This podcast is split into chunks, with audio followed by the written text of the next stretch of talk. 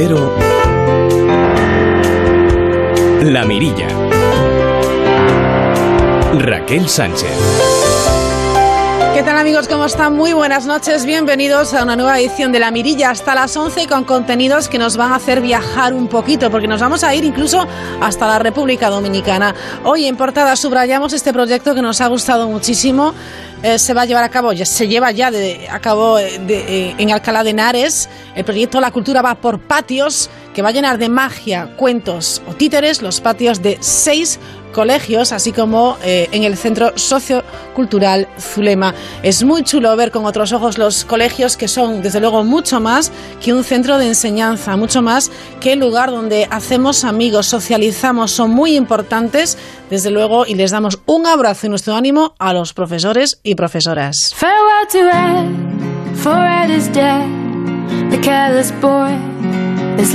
Será este seguro un inicio de curso diferente, así que ánimo a todas las familias también y a los más pequeños de la casa. En este lunes 24 de agosto hablaremos de alimentación, del sistema inmune, de qué manera nos ayuda a hacer frente bueno, a enfermedades como puede ser, por ejemplo, el coronavirus. Vuelve a la sintonía de la mirilla, Belén Varela, experta en gestión de personas, en el talento que cada uno de ustedes tiene, la mejor manera de sacarle partido tanto desde el punto de vista personal como desde el punto de vista empresarial. Vamos a repasar algunos oficios que ya no existen, extinguidos, y para ello, por cierto, nos han venido ayudando mucho nuestros oyentes mandándonos sus audios y sus correos electrónicos. También cuáles son esas profesiones del futuro y repasaremos eh, la historia de algunas pioneras. Con la ayuda de la experta también eh, en, bueno, pues en estrés, del estrés al rendimiento Maite Crespo, hoy nos dará unas pinceladas de cómo sacar partido, cómo regar nuestras fortalezas.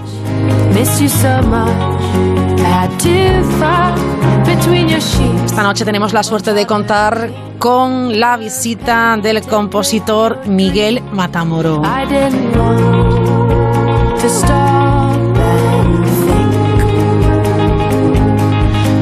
Y terminaremos este paseo en el Caribe, será la cara del Caribe. Vamos a ver eh, cómo se vive en República Dominicana, en Haití, el tema este del coronavirus, cómo se trabaja con, con las familias, con los niños. Hoy nos visita una de esas personas muy solidarias de la ONG Entre Culturas, Fe y Alegría, que realiza trabajo en, en los lugares del mundo más pobres.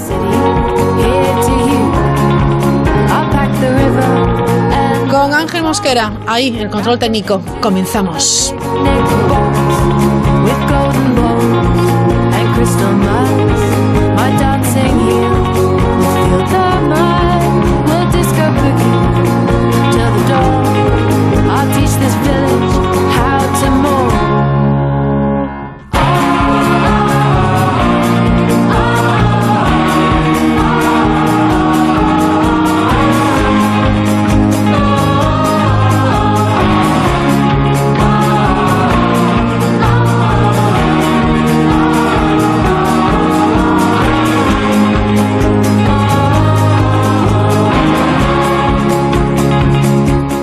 Hablado en las últimas semanas, en los últimos meses de alimentación, sobre todo de alimentación eh, vinculada a, enfermedades, vinculada al COVID-19, en fin, que nos hemos tomado muy en serio y ya iba siendo hora el, tema de alimentarnos de, manera saludable, de tener bueno, los nutrientes que necesitamos eh, para fortalecernos. Hablamos del sistema inmune y para hablar de ello, hoy hemos querido eh, de nuevo acercarnos hasta, hasta el centro tecnológico especializado en innovación marina y alimentaria, hasta el AFTI, para saludar y charlar un ratito con Iciar Tueros. Iciar, ¿qué tal? ¿Cómo estás? Buenas noches. Hola, buenas noches, ¿qué tal? Muy bien, coordinadora del área alimentaria y, de salud. Afortunadamente, Iciar yo creo que se ha puesto de moda, y a ver si continúa, hablar de la buena alimentación. Sí, bueno, eh, los últimos, la última temporada, a raíz de esta crisis sanitaria, pues ha generado preocupación en, la población, ¿no? Bueno, ¿qué puedo hacer yo para no infectarme con, con, este virus que es tan desconocido para todos y que genera tanta incertidumbre? Y, sí, sí, que es cierto que, se ha visto que, en esas tendencias de búsquedas, por ejemplo en Internet, pues ha aumentado muchísimo esas búsquedas sobre alimentación saludable, eh, la relación que pueda tener con las infecciones, el sistema inmune, todas estas cositas parece que, despiertan interés de, la población. A ver si, si, hemos aprendido la lección y, y si hemos, eh, bueno, pues eh, eh, nos hemos puesto a, practicar hábitos sanos y saludables que, continúe así. Sin embargo, y también es cierto que muchas personas se han fiado de lo primero que han encontrado en redes sociales y hay que prestar mucha atención porque no todas las informaciones, no todas las informaciones, como bien sabemos, son, son veraces. Hay informaciones erróneas, hay bulos, hay consejos sin ningún tipo de evidencia científica, así que hay que tener mucho cuidado, mucha precaución. Efectivamente, los fake news no solo afectan a, los tratamientos, las curaciones, todo esto que hemos vivido en, los últimos meses sobre el coronavirus, también afecta a la nutrición y bueno, es un tema que siempre despierta interés por la gente y hace que se generen más bulos aún. Hemos oído de todo, eh, batidos, detox, eh, setas, eh, cualquier fórmula mágica para, para no contagiarnos. La realidad es que no existe, no existe una fórmula mágica y, lo que tenemos que hacer es seguir una alimentación saludable, equilibrada, pero no existen fórmulas mágicas, desgraciadamente. Claro, pero sí existe eh, ICIAR mecanismos para que eh, bueno, pues podamos reforzar los mecanismos de defensa del sistema inmunológico a través de la alimentación. A ver, lo que sí que sabemos es que los nutrientes que obtenemos a través de nuestra alimentación, de nuestros hábitos, pues tienen un papel importante en el desarrollo y mantenimiento del sistema inmune. Y sabemos que el sistema inmune resulta clave para combatir esta enfermedad, el, COVID, o otras enfermedades. Eso sí que, que, podemos dar fe de ello. Pero efectivamente se trata de una enfermedad nueva, no la conocemos bien y tampoco podemos eh, garantizar que cierto nutriente, cierto alimento es la clave eh, para poder eh, combatir o, mantenernos con un sistema inmune reforzado de cara al coronavirus. En todo caso, una dieta saludable, ¿en qué debe estar basada? ¿Qué tenemos que tener en cuenta? ¿Cómo es ese plato saludable?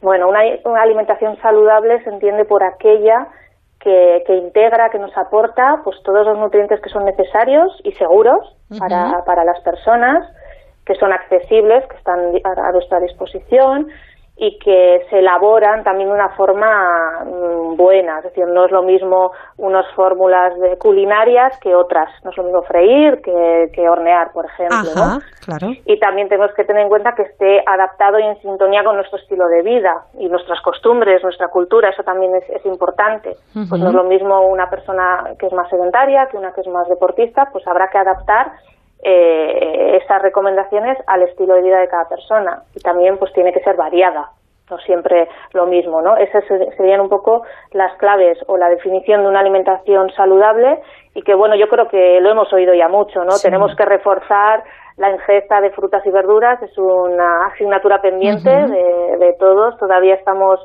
pues por debajo de lo que deberíamos hacer, se habla de esas cinco raciones al día de fruta y verdura y todavía pues parece que nos cuesta, menos datos que manejamos nosotros en, Euskadi, pues es que la mitad de, la juventud no consume fruta diariamente, por ejemplo. Caray, ¿eh? Pues, eh, pues sí, O, más, la verdura parece que cuesta más. Cerca del 80% de la gente joven no consume verdura diariamente. Entonces, bueno, pues esos hábitos son los que hay que reforzar el tema también de reducir la ingesta de, carnes grasas, potenciar el pescado. Bueno, vosotros también aquí en, el País Vasco pues tenemos esa cultura, pero no siempre eh, se, pone en la práctica. Hay que reforzar el, mensaje de que hay que comer pescado.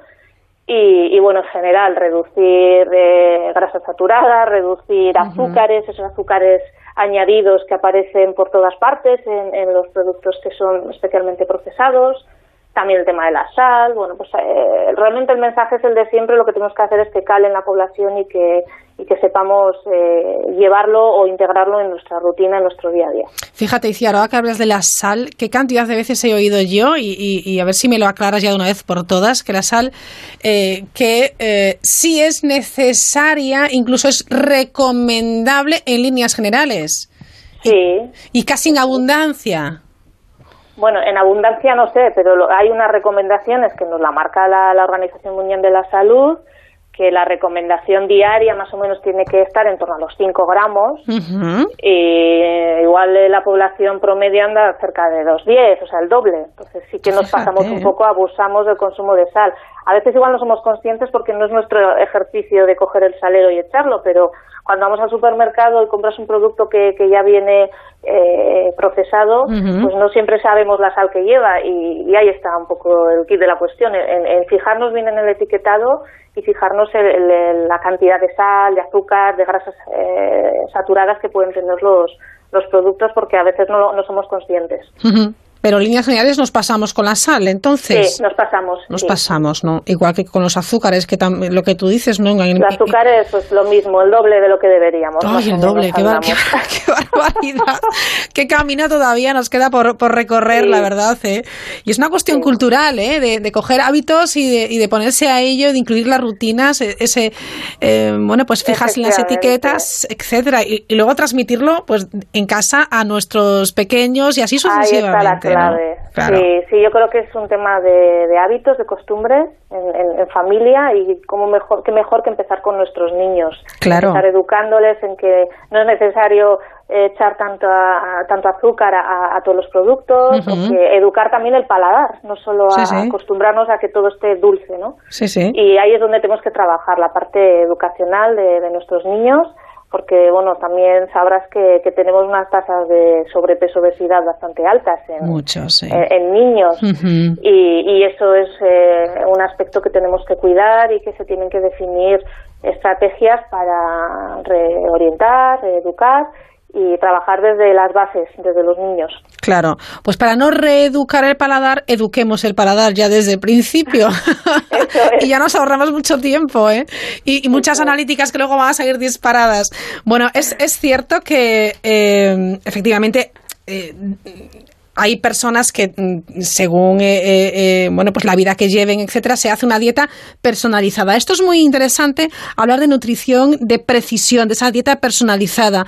Es muy interesante porque a la persona le, va a aportar aquello que necesita le va a sacar aquello que le que le sobra y va a tener una, una vida bueno pues supongo que más larga más más sana y más fácil no Efectivamente, la tendencia actual en cualquier ámbito es la personalización. Lo podemos ver eh, desde las recomendaciones de series que podemos tener en las plataformas, que nos recomiendan qué series nos gustan más, pues, por ejemplo Netflix, o las recomendaciones de la música, pues con plataformas tipo Spotify.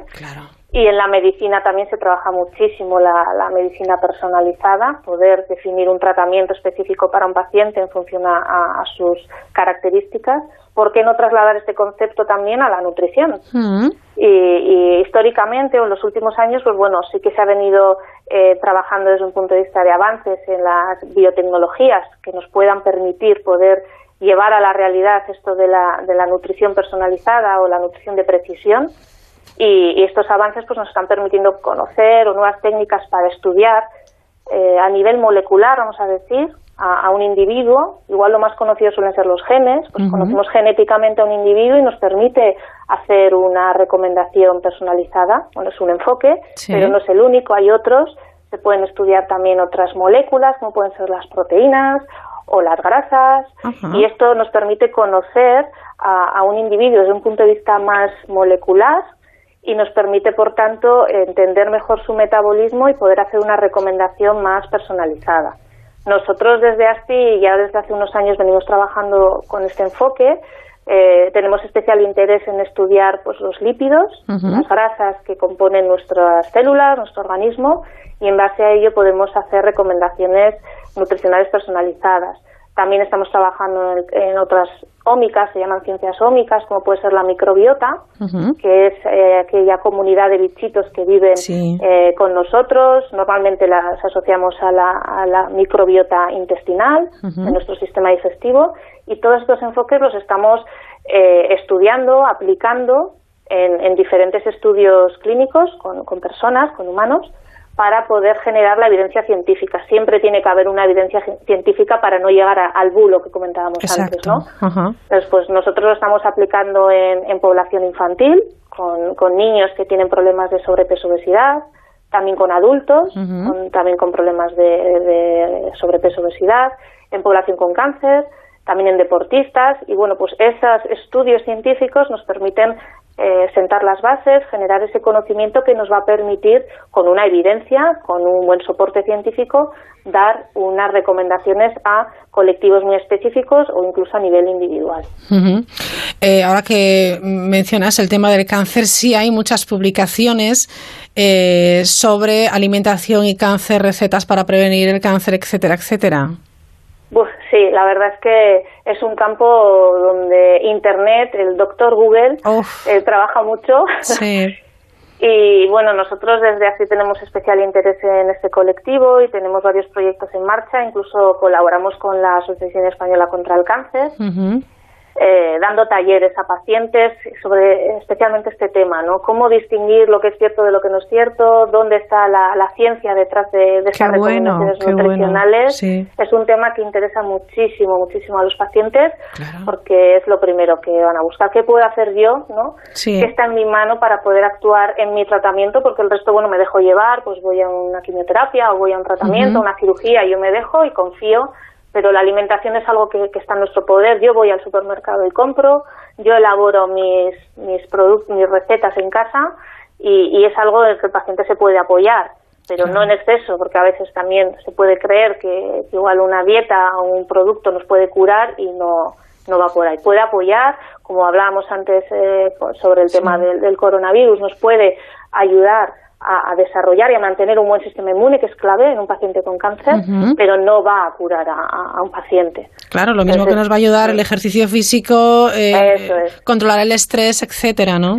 Efectivamente, de hecho, eh, la alimentación no es el único factor asociado al sistema inmune, hay más factores, está, como decías, el estrés, está el, sueño de calidad, cantidad y calidad. Eh, el, también eh, otros aspectos, pues eh, como puede ser la actividad física, una vida sedentaria versus una, una vida con cierta actividad física, no hace falta ser un deportista de élite, pero bueno, sí tener una cierta actividad, pues eso también está muy relacionado con, con el sistema inmunitario. Efectivamente. Bueno, veo que hay mucho que, investigar todavía cuando parece que lo sabíamos todo de la, de la alimentación, pero es cierto que, que parece que es eh, que, está encaminado hacia la, incluso la, la, medicina o la nutrición del futuro, la medicina del futuro, porque es preventiva, ¿no? Y todo lo que sea prevención nos lo vamos a ahorrar después en, en tratamientos. Efectivamente, cada vez se colabora más, se trabaja más eh, entre el campo de la medicina y el campo de, de la alimentación, porque antes en aspectos más separados, cada vez hay más interés en integrar la nutrición dentro de, los tratamientos de cualquier enfermedad. Y, nosotros lo vemos también por el interés que despierta en los trabajos que llevamos a cabo por el colectivo médico, porque colaboramos con ellos, porque hacemos ensayos clínicos y, sabemos que, hay un interés por eh, integrar ambas disciplinas desde un enfoque más global, más eh, holístico.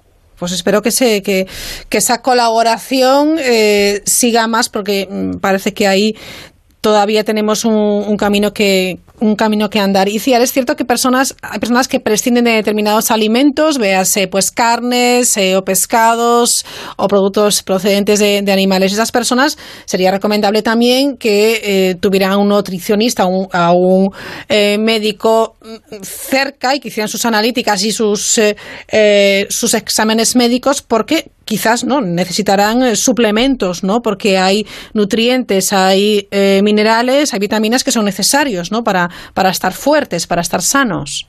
Sí, efectivamente, cualquier dieta en la que hay una restricción por cualquier motivo, por voluntad propia, por un tema ético, pues como puede ser un vegano, o porque hay alguna intolerancia, una alergia o una enfermedad, cuando hay una restricción en, ciertos grupos de alimentos, es importante que sea analizado por un nutricionista dietista, que es quien tiene la competencia para, para elaborar eh, estas dietas y que se garantice el aporte de todos esos nutrientes que, que son necesarios para ese individuo, o sea, que sea personalizado. Respecto al tema de, los suplementos, bueno, en principio, si la dieta está equilibrada, no es necesario eh, ir a, un soporte de, con un suplemento de vitaminas, de minerales, de otro tipo.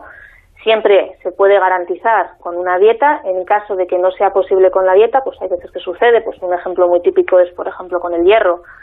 no siempre cuando una persona tiene un déficit de hierro, una anemia, es posible garantizarlo mediante la dieta o es más lento y ahí pues siempre tiene que haber un, pequeño soporte de, suplemento de, hierro, pero siempre midiéndolo, es decir, para poder dar a alguien un suplemento de algo es necesario garantizar que realmente hay un déficit. Claro, no, por eso siempre tiene que estar soportado, siempre tiene que estar soportado por un profesional de, la salud o un, nutricionista que pueda garantizarnos que nuestra dieta es la más adecuada. Bueno, una dieta que eh, será mucho más rica si cocinamos bien, que antes lo ha subrayado, me parece muy interesante, ¿no? Efectivamente.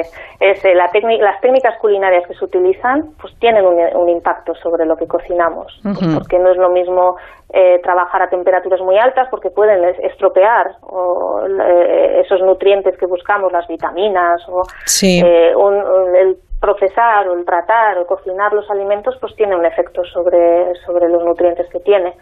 Por eso es importante también tener en cuenta el método de, de cocinado.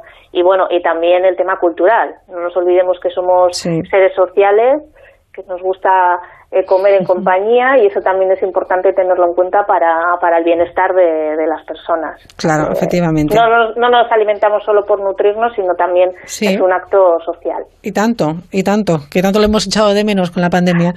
Sí, sí, la verdad es que sí. Espero que ahora no, no, abusemos. No, por favor, no.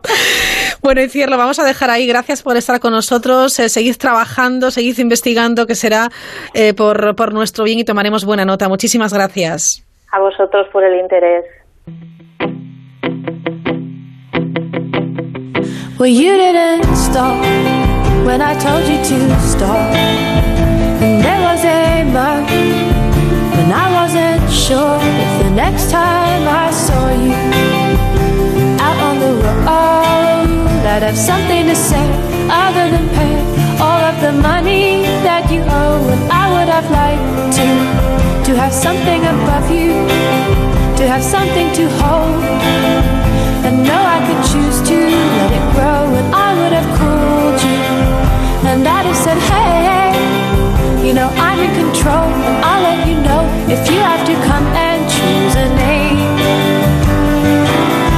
Well, I am a woman, well, you know I'm a woman, but before I met you, I was only Continuamos aquí en La Mirilla con Belén Varela, como cada semana. Hola Belén, ¿cómo estás? Muy buenas noches. Buenas noches. Tomando buena nota de, bueno, todas las historias que nos traes, desde las pioneras, desde los oficios eh, curiosos, desde esos trabajos que ya no existen y los nuevos que se están creando y se van a crear. Muy interesante, sobre todo la aportación también de nuestros oyentes que nos mandan, bueno, pues eh, sus historias a través del WhatsApp, el 690 618 142 o en Twitter, arroba la mirilla cero o en el mail la mirilla arroba onda cero punto es. No tienen excusa para no mandar. ¿eh? No, no, desde luego que no. Ya, ya, ya hemos. Eh, que, la verdad que lo teníamos como un poco despreciado el, oficio de mago que nos contaron el otro día, ¿verdad? sí. Y, la verdad es que estamos recibiendo cosas bastante interesantes, muy, curiosas. Muchas gracias. Y, yo creo que es importantísimo, sobre todo de estos que, están desapareciendo, ¿no? Que, que, es importante que, que, o que han desaparecido ya, que, lo, que los pongamos en valor también y que nos demos cuenta de que no pasa nada que se extingan cosas, porque luego llegan otras que, las vienen a sustituir y que no, no es tan malo, ¿no? Mira, a mí esto de los oficios que se han perdido, los que ya vamos a hablar ahora, los oficios del pasado, eh, me lleva también a pensar, que en su momento había hecho un reportaje también, porque había un estudio de una universidad española sobre los sonidos que ya no existen ah, y están vinculados también a oficios, claro. Claro, claro, Pues el pregonero, ¿eh? ya no existe ese sonido del pregonero gritando, sí, efectivamente. Está muy bien también. Bueno, ¿de qué nos hablas hoy, Belén, cuéntanos. Bueno, pues a mí hoy me gustaría, también tiene su sonido, me gustaría hablar del, colchonero. ¿El colchonero? ¿Colchonero de colchón? Sí, no sé si es que tengo falta de sueño, es que esto del verano, que los días son tan largos, que uno se levanta temprano igual, porque una se levanta temprano a, trabajar y a hacer sus cositas, y claro, eh, debo de tener falta de sueño que de pronto me acordé del colchonero. Claro. El colchonero que era un oficio tan chulo, y es que además nosotros en Era entonces cuando sonaban los muelles de los colchones. Sí, sí, sí, no, que muelles, sí, ya muelles. muelles estás lista tú. Yo en la aldea todavía tengo, y por eso me he acordado y me, estos días que estuve allí. ¿Sí? de eh, colchones de crin, por ejemplo, de crin de caballo. Bueno, bueno. Sí, los tenemos y, es bastante cómodo, ¿eh? Ah, pues hay que moverlo un poquito, por eso, por eso la figura del colchonero. Y, luego los de lana, el, colchón era de lana, de lana, incluso algunos de los que abrimos ahora tienen algodón dentro, ¿no? Ya no solo lana, sino también algodón. Pero principalmente lo que hacían era con, pues eso, con la lana, la, metían en, entre dos telas y con eso se, hacía el colchón. Entonces, el, oficio de colchonero es que un par de veces al año, por regla general, iba a las casas, normalmente en los patios de luces o en los patios, patios abiertos, a veces en la calle, de hecho se acabó prohibiendo esto en las calles, claro, porque levantaban una polvareda, pues abrían el colchón lo abrían, sacaban las lanas, las estiraban, las aireaban, las, las sacudían con una vara, por eso digo, tiene su, su sonido también, las sacudían con una vara y, le, sacaban pues todo lo que era el polvo, los ácaros, etcétera, ya podían ser no alérgicos al polvo, porque madre mía, esto sin mascarilla ni nada, ni COVID ni nada, allí esto ya Lo que tenía que salir de ahí, ¿eh? Imagínate, restos de lana y luego toda la porquería que ha ido cogiendo el colchón, lógicamente con el uso, ¿no? Ahora dicen que el colchón no lo debemos usar no sé de cuántos años máximo, ¿no? Pues imagínate esto, dos veces al año le daban la vuelta, lo aireaban y quedaban los colchones muy, muy fresquitos, muy bien, ¿no? Entonces, eh, luego los cubrían los doblaban, ponían una tela debajo, lo volvían a poner y encima ponían otra tela, la cosían por los bordes. Caray, qué trabajo. Un trabajazo, la verdad es que sí. Y luego le hacían ese capitoné, esas pequeñas eh, costuras centrales para que no se moviese el, algodón de su sitio. De ahí que a muchos todavía imiten el capitoné, cuando en realidad pues muchas ya no, veces es necesario. ¿no? Pero en este caso era necesario porque cuando llevas una prenda de pluma o de, de un sintético para que no se apelmace en un sitio, llevan costuras, ¿no? Pues esto, esto se hacía así igual, se hacía como una especie de, de puntos, de Mm. costura para que no, no, se moviese el y luego se remataba por, por una esquinita. artesanía pura y dura. ¿eh? Artesanía pura, un oficio precioso, muy higiénico, muy limpito, pero muy limpito para el que usaba el colchón, no para, el que lo hacía, porque la colchonero. colchonero, sí. Colchonero como los de la City de Madrid. Ah, me has descubierto, efectivamente. ¿Y por qué? Pues precisamente porque ¿de qué color son las camisetas del Real Madrid? Son rojas y blancas. Pues así eran las telas de los colchoneros. Ah, las colchones normalmente se forraban en telas de rayas y hubo una temporada que la, tendencia era rojas y blancas, entonces de ahí los colchoneros. que llaman, que llamen colchoneros al Atlético de Madrid, sí señora. Qué bueno. sí. Me gusta lo que hemos aprendido. Ah, que sí. Vale, muy bien, pues nada, nuestro recuerdo a ese oficio, eh, el del colchonero, que mm. obviamente ya no existe, sí, los aficionados, como no, del Atlético de Madrid. Y, vamos con esas profesiones del futuro. Bueno, recordamos que si recuerdan ustedes un oficio, nos lo manden, ¿eh? que luego ponemos esos audios y nos gusta siempre, eh, bueno, pues eh, enriquecer el, el, programa. Profesiones del futuro. Bueno, pues hoy te voy a hablar de la más buscada. La más buscada de este momento es analista de datos. Ah. También llamados data scientists. Ajá. Sí, que son los especialistas en big data, en, grandes datos, en manejar la información. Para esto hay muchos matemáticos, es decir, matemáticas, matemáticos que, les gusta andar, pues eso, trabajando el algoritmo y las cifras, pues eh, esto da muchísimo juego y, mucha gente me dice, pero ¿qué es, eso del Big Data y, para qué? Claro. Sobre todo... Pues vaya, ¿eh? Y te iba a decir personas, personas mayores, pero no me lo preguntan personas mayores, personas también jóvenes como nosotras. Sí.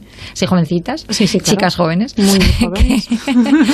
que, que, trabajan, o sea, que que, claro, no sabemos para, pero para qué y cómo es esto del manejo de datos. O sea, ¿para qué queremos tantos datos? Bueno, los tantos datos nos dan la información para un sinfín de cosas, pero para todo.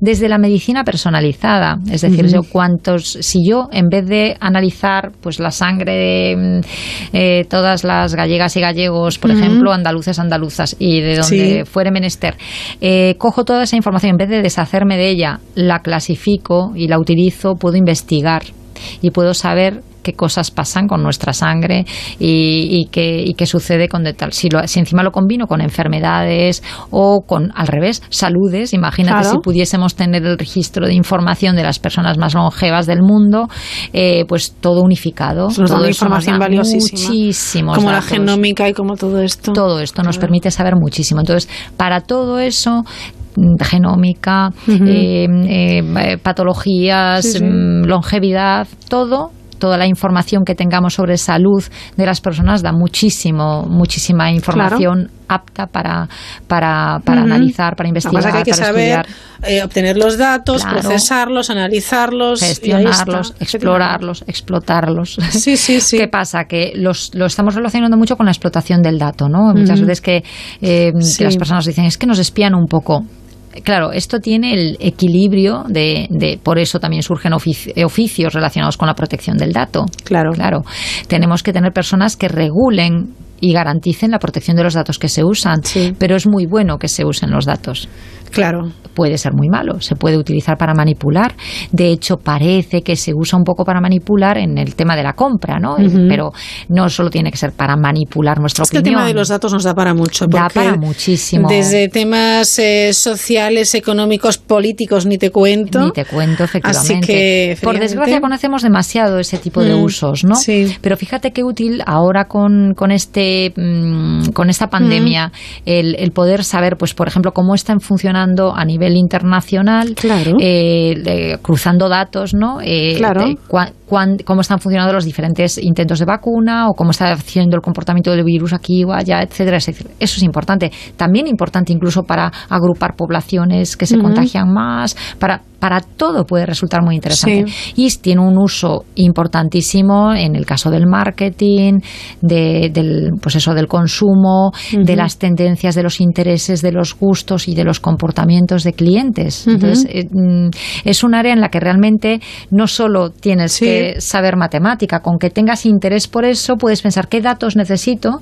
Yo recuerdo un informático que siempre me decía, tú dime qué necesitas y, y, qué datos tienes. Y a partir de ahí montamos todo lo demás, ¿no? Es decir, qué datos puedes necesitar tú para hacer tu trabajo, qué datos te ayudarían a, pues, a diseñar mejor el producto que tienes o el servicio que ofreces y qué, datos necesitas para ello. Claro, esos son los mimbres de lo que luego vas y todo eso es lo que se llama la profesión de análisis de datos. ¿no? En concreto, el analista de datos es una figura buscadísima, ¿no? El o la analista, claro. Empleo curioso. Hay empleos curiosos. Mira, hoy se me ha ocurrido también, no sé si es solo, falta de sueño o es que como demasiado, como demasiado las vacaciones lo que tienen. A ver, ¿tiene que ver con la gastronomía? Eh, pues sí, tiene que ver con alimentación, gastronomía, ¿vale? Pues mira, tenemos una cosa que se llama food stylist. ¿Qué me em, dices? Sí, que es algo así como estilista de alimentos. me lo puedo creer? Sí, sí, sí. ¿Pero y esto qué es? O maquillador de comidas también. Ah, vale. O sea, lo voy a poner bonito. Sí. Es poner bonita la comida para que el que la coma le apetezca más. ¿Vale? antes lo llamaban, lo llamaban emplatar. Claro. Pero, pero incluso va más allá, ¿no? Es qué combinación, no solo es que voy a emplatar como me mandan, sino qué combinación puede despertar más el apetito o puede sugerir más em, una mejor nutrición. Todo lo que te despierte los sentidos lo va a hacer más apetitoso, pues más atractivo. Existe una figura de estilista de alimentos. Fíjate, para una persona que tenga buen gusto, buen gusto me refiero estético, y además buenos conocimientos de nutrición o de, o de alimentación, pues es una combinación estupenda para, para sacarnos aquí estos trabajos. Y no solo eso, el maquillaje de alimentos también para fotografía, la fotografía de alimentos. Es verdad. Claro, porque mm, a ti te apetece algo porque lo estás viendo. Muchas veces estás viendo la fotografía o la imagen, eh, aunque esto este oficio se lo están robando mucho los, las redes sociales, ¿no? Porque vamos por ahí compartiendo el plato, el plato que vamos a comer porque a veces nos gusta tanto como está presentado. Bueno, pues ese, ese es el oficio. Que da pena no hacer una foto y del estilismo de alimentos. Qué bueno. Pues no sabía que existía este, este oficio, está muy bien es lo que hemos hecho en casa con nuestros niños para que se coman pues determinada fruta o verdura, que es adornar un poquito el plato, ¿no? Poner caritas y, demás. eso y está hasta sistemas de corte o de pelado tal para que se haga más atractivo el, Como las frutas, cuando hacen con la sandía y con el melón hay unas figuras, increíbles. Espectaculares. Sí, sí, que debo la pena comérselas, pero bueno. Efectivamente, qué lástima, ¿verdad? Dices, esta, esta escultura. Con tanto trabajo que le llevó. Sí, sí, yo creo que tiene que ser bastante frustrante ser estilista de alimentos. No sé cómo lo pagan, pero tiene que ser bastante frustrante, que te ha quedado una obra de arte y maravillosa. Pero es el arte efímero. Sí, ahí está, es que estamos en una era efímera, Claro, entonces, es que todo es efímero. Todo es así. Sí, sí, sí, todo, todo. de, algunas cosas demasiado efímeras, pero bueno, es, lo que hay. Es lo que hay. Efectivamente. Pioneras, capítulo de pioneras. En esta ocasión, ¿qué pero tenemos? Espera, que tenía dos oficios más. Ah, ¿tienes otro? Catador de golosinas. Ay, ese me encanta. ¿Te gustan las golosinas? a mí es que me han cansado un poco. Yo creo que ese ya no podría tenerlo. A mí no me cansa. No, a mí me gustan mucho, pero de vez en cuando dosificado. Por eso, bueno, catador claro, de golosinas. No, a lo mejor sí de patatas fritas, que hay inspector de patatas fritas. ¿También? ¿eh? Sí, inspector de patatas fritas, si te gusta más lo salado, pues inspector de patatas fritas, mira a ver que no estén manchaditas, todo eso, si está manchadita te la comes, porque no puede ir a la bolsa, claro. Entonces, Así, entonces si te va más lo salado, mejor inspector de patatas fritas. ¿eh? Está bien, sí señor, me gusta, me gusta. pero sí, pero vamos con las mujeres pioneras. Pues venga. ¿Te parece que esto siempre me gusta? Sí. Y oye, Mm, vamos a escuchar qué nos cuentan los oyentes, qué cosas súper interesantes. ah, pues venga, vamos allá. Hola, mi bisabuela Emilia fue una gran emprendedora. Eh, para abrir sus ultramarinos tuvo que pedir su marido la licencia por cosas de la época. Pero es que además, eh, como gran emprendedora, convirtió su casa en un gran centro comercial para la época y montó un salón de baile, estaba la peluquería, el médico, todo incluido dentro de la misma casa. Gracias. Qué bueno, qué bueno, me encantan estas pioneras, qué cosas nos estáis contando. Qué Muchísimas valientes. gracias, qué valientes todas. Me ha encantado lo del centro comercial de Aldea. centro comercial, sí, además. Sí, ¿eh? sí, señor, todos los oficios ahí concentrados. Muy bien, muy qué bien. Qué valor, madre mía. Claro que sí. Pues me encanta ver esto porque al final eso son mujeres que rompen barreras sociales claro que sí. y tienen que inspirarnos no solo a las mujeres que rompamos barreras sociales, también a, a todo tipo de persona que tenga un oficio que le gustaría representar, una profesión que le gustaría ejercer. Sí y, que, y que no está ahora mismo en el mercado. Salgamos de, de, de lo común y atrevámonos con cosas diferentes. Claro que sí. Muy bien. A mí me gustaría hablarte hoy de, de las primeras mujeres fareras, Mm. porque me parece un oficio tan complicado que además sí está en extinción, en este caso la tecnología Sí, se lo es está llevando también, pero me parece muy inspirador eh, el, el tema del farero y la farera. ¿no? A mí me parece muy romántico. Súper romántico, sí. Tiene siempre ese toque de misterio, Sí, de soledad, de soledad, que pensamos sí. que son personas un poco anacoretas, un poquito Mm. retraídas, eh, pero luego mm, no, no tiene por qué ser así. No, Puede claro. ser, eh, lo que tienes Mm. es que estar dispuesto a pasar mucho, porque yo leí varias entrevistas de mujeres fareras buscando, buscando información Ajá. sobre esto y me di cuenta de, de, de la cantidad de historias que se puede llegar a vivir y, y cómo pues hay que tener un talento muy especial para esta profesión. ¿no? La, la primera mujer eh, farera de la que se tiene constancia, porque volvemos a hablar de que estamos hablando de pioneras de las que sabemos, pero Claro. hay otras, como nos están contando Sí. nuestros oyentes, que, que no sabíamos, ¿no? y que es muy bueno que, que consigamos de verdad Las eh, ponemos sobre la mesa, las ponerlas en valor. Sí, Claro que sí. efectivamente. Pues en Massachusetts, en, en el año 90, una mujer que se llamaba Hannah Thomas, eh, pues fue la primera farera allí en, en- en- no recuerdo el puerto, sí, pero Sí, sí, sí. sí, en Massachusetts. Sí. Y, y en España no las tuvimos hasta el año 69, fíjate, Ajá. ya, ya casi terminando el siglo XX. Qué bueno, tarde. eh, terminando no, pero mediando sí, sí. holgadamente el siglo XX, porque fue el primer año que se permitió opositar la mujer. Y el farero o la farera, en este caso el farero, Sí. era un puesto principalmente masculino, y por oposición. Y por oposición, ¿no? Entonces, eh, la primera mujer que se presentó fue Margarita Frontera. Ajá. Sí. Eh, cuando la aceptaron y se incorporó, bueno, pues fue, fue todo un reto, pero es muy bonito una entrevista, bueno, tiene varias entrevistas que tiene Cristina Hernández porque fue farera en, en Cabo Vilán, en, en Ah, el faro de Cabo Vilán, en, Camariñas, sí, en el año 72, o sea, muy poquito después, y, y es muy gracioso porque ella cuenta que cuando su padre se enteró de que se iba a presentar a la oposición, ella tenía un novio farero y ya, le, ya le tiraba el tema, ¿no? Y cuando, le- cuando supo que se presentaba, le dijo, oye, pero es que tú sabes que le vas a robar el trabajo a los hombres. ¿Qué me dices? Mm. se enfadó mucho con ella. Lo que pasa es que eh, la tildaba de loca. La mujer como, usurpadora de Pero luego se sentía súper orgulloso de ella. Y ella cuenta unas historias preciosas en torno a este tema del faro. Como una ola, por ejemplo, de 28 metros eh, la sobrepasó un día, estando allí sola en, el faro, que tiene que ser qué miedo y qué Dice que ese día creyó que se, que se la llevaba por delante del mar. Pero no, allí iba pasando y recuerda cosas muy bonitas como estar acunando a sus hijos con, con con, el mar allí fuera y esos temporales y, tener que ir moviendo las cunas de sitio porque le entraba agua a veces, claro, porque el faro, aunque esté cerrado, la presión del agua es importante, o sea, la humedad allí es alta. Entonces, pues te, como iba moviendo a veces la cuna para que no se le mojase, no ya compatibilizaba el trabajo de familia. Esto es lo que se llama. En este caso no era que ella hiciese el trabajo en remoto o teletrabajase, sino que se traía a la familia. Efectivamente, no había más remedio, sino es, que tenías que renunciar a la familia. Efectivamente. Entonces, bueno, me parece un, un oficio eh, muy, bonito y muy valientes esas primeras mujeres fareras. y tanto que sí. Terminamos con el truco para el empleo de, tu vida.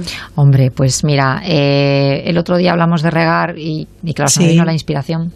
Sí, no, no, hablamos de que no riegues a dispersión, es decir, que, no malgastes tiempo, esfuerzo, energías en enviar a 100.000 sitios, sino que busques exactamente en qué sitio encaja bien tu profesión, tu oficio, tu valor, aquello que, aquello que aportas, ¿no? Eh, entonces, bueno, pues ya que estábamos con el riego, mm, pensé que reguemos también, que nos reguemos también bien a nosotros mismos, porque lo que riegas es lo que crece. Esto ya me lo he oído hablar alguna vez cuando hablamos de fortalezas, ¿no? Si yo me dedico a regar mis defectos, es decir, le presto atención a mis defectos, intento tal bueno, en realidad aquí sería podar, ¿verdad? Aquí vamos a podar. Sí, claro, pero si podas. Prestas tanta atención. claro, que lo que haces es que das más fuerza a tus defectos, les das más presencia. Es que yo no sé hacer esto, es que no me sale esto otro. Esto es otra de las dificultades que, con las que me encuentro cuando veo a las personas que tienen que cambiar empleo, sobre todo, sobre todo cuando son mayores, porque conoces muy bien tus cosas y entonces dices, no, es que yo tengo este problema, tengo este defecto, es que tengo estas dificultades, o es que no me gusta esto. Y de esta manera lo que hacemos es poner un foco tan negativo que no somos capaces de ver nuestro potencial.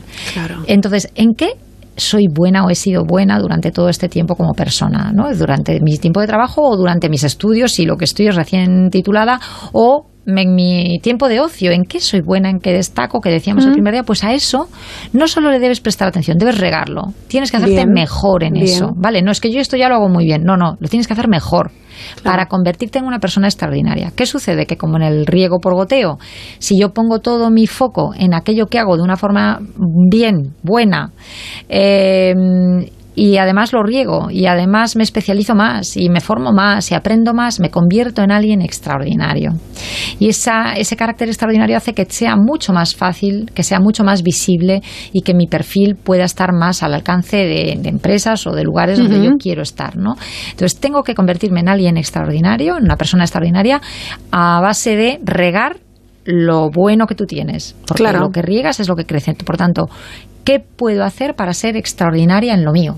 Además, uno cuando, eh, yo creo que cuando hace este ejercicio, eh, por decirlo de una manera coloquial, se viene arriba, te lo estás creyendo que efectivamente eres muy, muy válida porque lo eres, porque estás, eh, bueno, pues regando esas, esas fortalezas y esa actitud es la que también te va a llevar eh, quizás a conseguir ese, ese, empleo, al éxito. Es que, entre otras cosas, este enfoque de conocer mejor no es de desconocer nuestros defectos, sino de poner la atención en nuestras fortalezas, nos hace aumentar nuestra confianza. Y esta autoconfianza, este sentido de autoeficacia, eh, hace que mm, nos sintamos mm, pues con mucha más capacidad para enfrentarnos y proyectamos eso, además. Y además lo proyectamos, por supuesto. Es decir, al final tú eh, mm, puedes tener un talento, puedes tener una planta.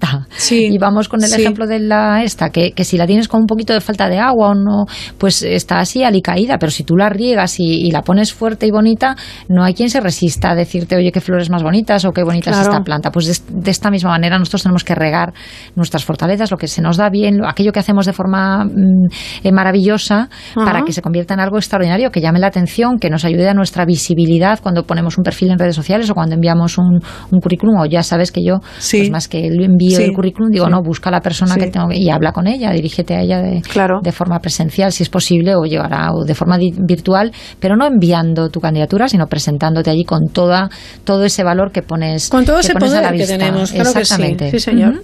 Bueno en unos días más Belén Varela muchísimas gracias y buenas noches. Gracias a ti buenas noches. Hasta luego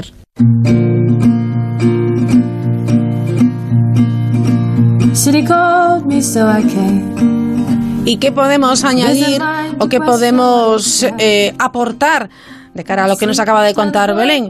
Maite Crespo, directora y fundadora de Todo Yoga, de este al rendimiento. Como Belén Varela ha indicado, regar nuestras fortalezas nos permite crecer como personas y como profesionales. Para saber lo que uno quiere e incluso para reconocer qué es lo que a uno le gusta más hacer o en lo que es muy hábil o muy bueno, necesitamos pensar con serenidad. Para todo eso, también necesitamos concentración. Y hoy vamos a hacer una práctica de relajación de pie muy sencilla que podemos practicar en cualquier sitio y en cualquier momento. Nos colocamos de pie, con los pies juntos pero cómodos. Llevamos todo el peso hacia los dedos de los pies. Llevamos ahora el peso a los talones. Buscamos el equilibrio de la cadera entre dedos y talones. Comprobamos las rodillas desbloqueadas. La rótula está libre. Sentimos las piernas firmes, sólidas, en la tierra. Y crecemos con la cabeza hacia arriba, sin flexionar la nuca. Los hombros están muy relajados y los brazos caen cómodos. Si podemos, cerramos los ojos. Inhalamos ampliamente y exhalamos muy lentamente. Otra vez inhalamos y exhalamos suavemente. Repetimos, inhalo y exhalo. Voy ahora a hacerme una pregunta que me ayude a centrarme en crecer.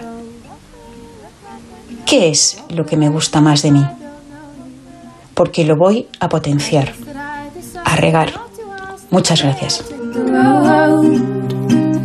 Gracias a ti, Maite Crespo. Esa pausa de serenidad que eh, nos va a ayudar, bueno, pues a reflexionar, a pararnos un poquito y pensar qué es lo que quiero y que, en qué soy bueno o buena yo. Aprovechamos para recuperar algunos de los audios que nos han enviado nuestros oyentes. Algunos muy curiosos, estén atentos. Nos los han enviado al WhatsApp, al 690-618-142. Oficios que se han extinguido. El de los azotes. Otra muy antigua era el chico de los azotes. En las clases altas o incluso en la monarquía, cuando el príncipe o el, se portaba mal, o el infante se portaba mal, había un chico cuya profesión era aguantar los azotes que no le podían dar al príncipe. O también estoy pensando en las comadronas que amamantaban niños que no eran de ellas. Su profesión era, era amamantar niños. Eran mujeres que constantemente pues estaban, no permitían que se les cortase el ciclo de leche y se dedicaban a, a creo que era comadrona la palabra. Se me ocurre mucho, reparador de, de electrodomésticos ha desaparecido hace relativamente poco. Ya nadie repara electrodomésticos, compensa comprarse uno nuevo. Y una de las más bonitas que desapareció, el último en España fue en los años, principios de los años 80, era una profesión de lector. Era alguien que para corregir en las editoriales leía en voz alta los textos a la vez que otra persona los estaba leyendo para confirmar que no había ratas el lector tenía que entonar la lectura perfectamente como debe hacerse, respetando pausas, haciendo la pausa de la coma, la pausa del punto y coma. Eh, pues por ejemplo, em, cosas como mm, entonces el protagonista fue a Roma, R mayúscula, coma, pensando que quizás su caballo estaba cojo, coma. Esta era la profesión del lector en las editoriales y en la Biblioteca Nacional de España y en algunos sitios más. Lo comenta el libro de Antonio Martín en Cálamo y Crán. Es una profesión muy interesante y al lado había un transcriptor que leyendo lo que el otro relataba, creo que era relator, el nombre técnico, leyendo lo que el otro relataba, confirmaba que efectivamente se había transcrito bien el libro, la novela o lo que fuese y no iba a haber erratas. Bueno, gracias por enviarnos eh, todos estos oficios que, que, ya no existen. Yo no sé si el de reparador de, electrodomésticos bueno, habrá el típico manitas o fontanero albañil que sabe arreglarlo o que sabe desde luego ponerlo a punto. Pero es verdad, es cierto que ya no duran lo que duraban antes, o eso al menos es lo que parece. Para participar en la mirilla, la mirilla arroba es. ¿Y qué me dicen del oficio de relojero? Fíjense lo que nos cuenta este oyente. El oficio de relojero, tal como lo entendemos quienes ya peinamos canas, es el de aquel artesano meticuloso y cuidadoso, dotado de una habilidad especial entre la mecánica y la magia, que con la vista y el tacto firme revivía una maquinaria que creíamos muerta. Nunca dejaba de sorprendernos que con unas simples pinzas y una lupa abriese la tapa hermética de nuestro reloj y descubriese los secretos de una máquina perfecta de movimiento continuo. Para nosotros era inexplicable. Ese relojero reparador, que no el constructor suizo, está en vías de extinción y sus mesas desordenadas, caóticas, su tornillería y muelles son piezas de museo y de nuestros recuerdos. Hoy, lamentablemente, solo se cambian pilas.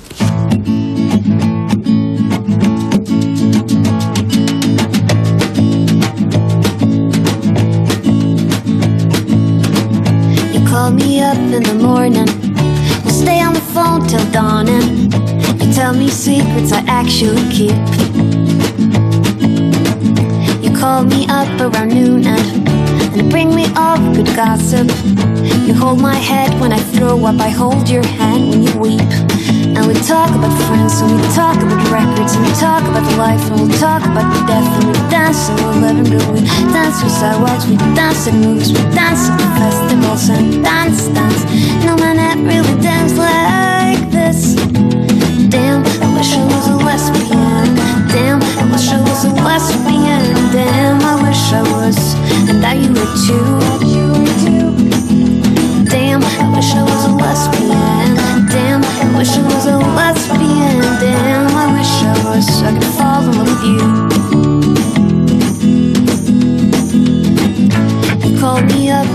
Nos encantan que nos manden sus mensajes de, de audio al 690 618142. Hoy hemos recordado algunos de esos oficios que ya no existen o existen, pero de otra manera. JJ Vaquero, Iñaki Urrutia, Guitarrica de la Fuente, Fernando Costa, Sinova y Raiden serán los encargados de cerrar esta semana el ciclo Viva la Vida de Torre la Vega, que se celebra en los jardines de la Feria de las Muestras de la Lechera de este pasado mes de julio, con más de una treintena de espectáculos, entre los que se incluyen actuaciones musicales para todos los públicos y también, claro, monólogos de humor.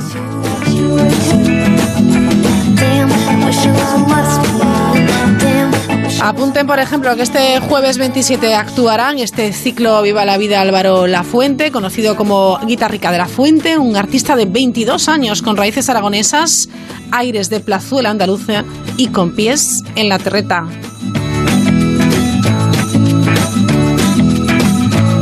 A pesar de este verano tan raro, se siguen eh, ofreciendo actividades, actuaciones culturales, cosa que obviamente nos encanta, siempre pidiendo prudencia a los organizadores y prudencia también a los artistas y por supuesto al público que debe cumplir estrictamente las medidas higiénico-sanitarias. Enseguida llegan las noticias de las 10, eh, las 9 en Canarias, después volvemos con más cosas porque ya está llegando al estudio de la Merilla el compositor y músico Miguel Matamoro.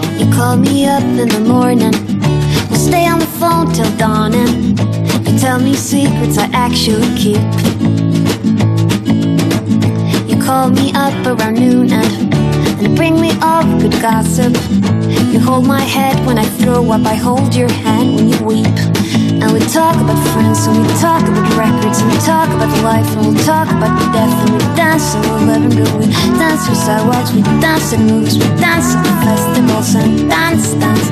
No man that really dance like this. Damn, I wish I was a lesbian. Damn, I wish I was a lesbian. Damn, I wish I was, and that you were too. Damn,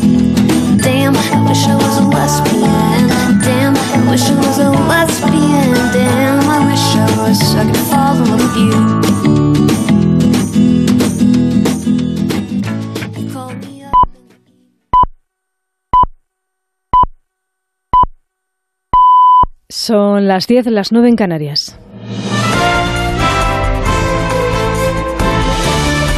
Noticias en Onda Cero. Muy buenas noches. Ha finalizado la reunión telemática entre el Gobierno y las comunidades autónomas para analizar la situación de las residencias en nuestro país. Por parte del Gobierno se ha consensuado un documento de trabajo con protocolos que se actualizará cada 15 días y las comunidades autónomas han explicado por su parte cuáles son los puntos débiles que ellos encuentran en las residencias. Beatriz Ramos. Las comunidades han mostrado su preocupación por la falta de personal para trabajar en las residencias por las bajas, también por la necesidad de seguir contando con una financiación específica para estos centros. Todas están de acuerdo en la necesidad de un equilibrio entre el blindaje de estos sitios y la necesidad de relacionarse de las personas que viven allí con sus familiares. Desde el Gobierno afirman haber dado un paso más. Nacho Álvarez, secretario de Estado de Derechos Sociales. Hemos avanzado más allá de los centros residenciales en la coordinación de un, de un segundo plan de respuesta temprana para el conjunto de los servicios sociales. Asimismo, hemos constatado la necesidad de impulsar urgentemente un plan de choque para reforzar el sistema de atención a la dependencia. Algunas de las medidas ya se aplican en varias comunidades autónomas, como la reducción y el control de las visitas y las salidas o los protocolos de aislamiento y derivación a hospitales. Los asistentes se han emplazado a un próximo encuentro, el 8 de septiembre. Mientras crece la preocupación por el aumento de casos de los últimos días, según los datos oficiales de esta misma tarde, desde el viernes ha habido casi 20.000 contagios en nuestro país, más de 5.000 ingresos. De ellos, cerca de 650 personas están en la UCI desde el inicio de esta segunda ola. Fernando Simón se ha mostrado hoy especialmente preocupado por la situación de la ciudad de Madrid. Dice que habría que tomar medidas drásticas para evitar que se disparen los casos. Si la, incidencia sigue, incrementándose, habrá que, tomar medidas drásticas. No sé exactamente si tienen que ser un, un confinamiento, como en un pueblo donde es relativamente sencillo realizarlo, o si tiene que ser otro tipo de medidas relacionadas con la movilidad interna de las personas. El director del Centro de Coordinación de Alertas asegura además que si se toman las medidas adecuadas se podrían controlar la situación en Madrid como sucede en otras comunidades como Cataluña o Aragón. Eh, se mantiene todavía una tendencia ascendente en una gran parte de comunidades, pero sí que es cierto que hay ya comunidades que están empezando a observarse una estabilización en el número de casos que se observan y en las incidencias semanales.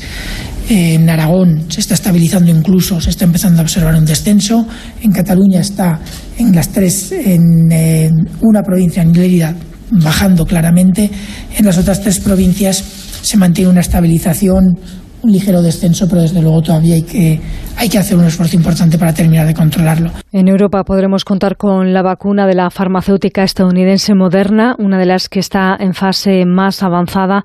La Comisión Europea ha llegado hoy a un acuerdo con la empresa para obtener al menos 80 millones de dosis de esta vacuna contra el coronavirus. Frente a este tipo de acuerdos, el director de la OMS advertía hoy del riesgo de que los países compitan entre sí por conseguir la vacuna, lo que puede dejar a mucha gente fuera. Nuevos estudios señalan que la competición global por dosis de la vacuna puede llevarnos a un gran aumento de precios exponencialmente, en comparación con un esfuerzo colaborativo como el servicio COVAX. También nos llevaría a un prolongamiento de la pandemia, ya que solo un pequeño grupo de países tendrían la mayoría de los suministros. El nacionalismo de las vacunas solo ayuda al virus. En página de sucesos, un padre ha sido detenido en la cañada en Ávila tras agredir con un arma blanca a sus dos hijas. Una de ellas, de 21 años, está grave. Además, una embarcación de salvamento marítimo ha rescatado a un varón extranjero de 55 años al que han encontrado sobre una tabla de surf y con ropa de calle en aguas próximas a Marbella, en Málaga. Según su testimonio, llevaba tres días a la deriva en el mar tras caer de un crucero.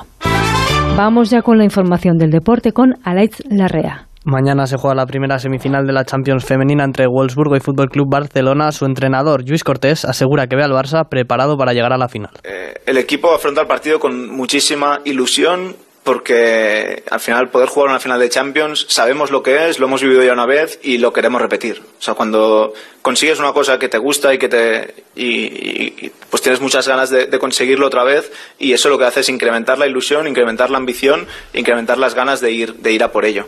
En tenis, en juego el Masters de Cincinnati, acaba de comenzar el partido entre Bautista y Gasquet por una plaza en los octavos de final. Antes, el ruso Kachanov ha eliminado a Pablo Carreño. Y en la NBA acaba de terminar el partido entre Orlando y Milwaukee. Los de Antetokounmpo han ganado 122 a 106 y colocan el 3 a 1 en la serie. Y comienza ahora el Oklahoma-Houston. Es el cuarto partido de la serie que va ganando Houston por 2 a 1. Es todo. La información vuelve a Onda Cero a las 11, las 10 en Canarias, en una nueva edición de La Brújula con José Miguel Azpiroz. Si buscas un coche que te ayude a abrir el portón del maletero simplemente con un sutil movimiento del pie, encuentras muchos. Pero si buscas un seguro que siempre te ayude, posiblemente solo encuentres uno. Línea Directa te ofrece ahora un seguro de coche que puedes pagar mes a mes y desde solo 14 euros al mes. Línea Directa te ayuda. 917-700-700. 917-700-700. O consulta condiciones en lineadirecta.com.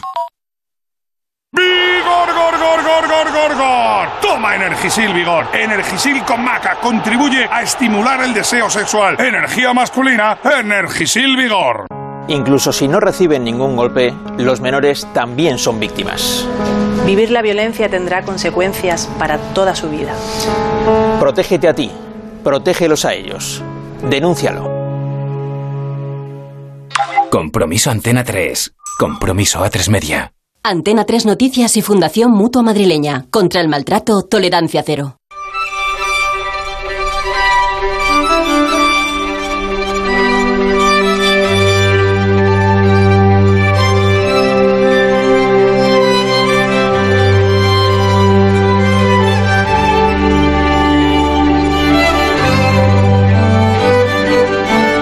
Descubre lo que hay tras la mirilla con Raquel Sánchez.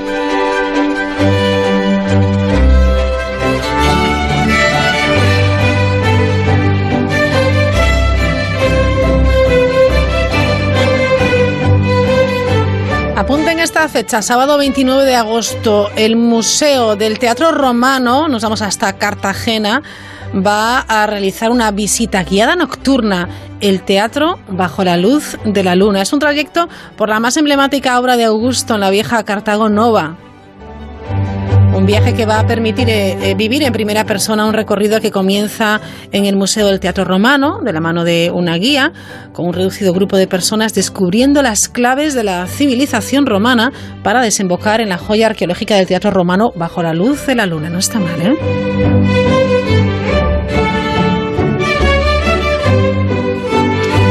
Este recorrido museístico permite eh, salvar una notable diferencia de cota entre el puerto y el teatro. Desde el mar a las cotas altas culmina la visita de la inesperada aparición del imponente espacio de la cavea.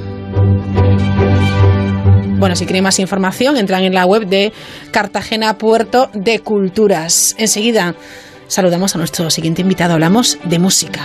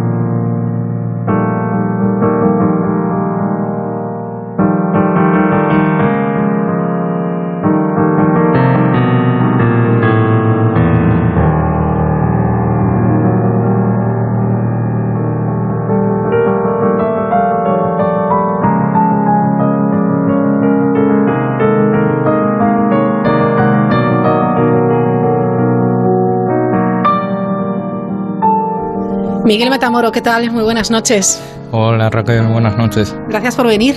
Gracias a ti por traerme. Bueno, hemos hablado de, tu música, de tus composiciones, de tus improvisaciones en algún momento aquí en el programa, eh, en La Mirilla, hablábamos de Miguel Matamoro, ese músico y compositor gallego. Y claro, eh, si tenemos la oportunidad de, de traerlo al estudio, hemos dicho, pues vamos a por él.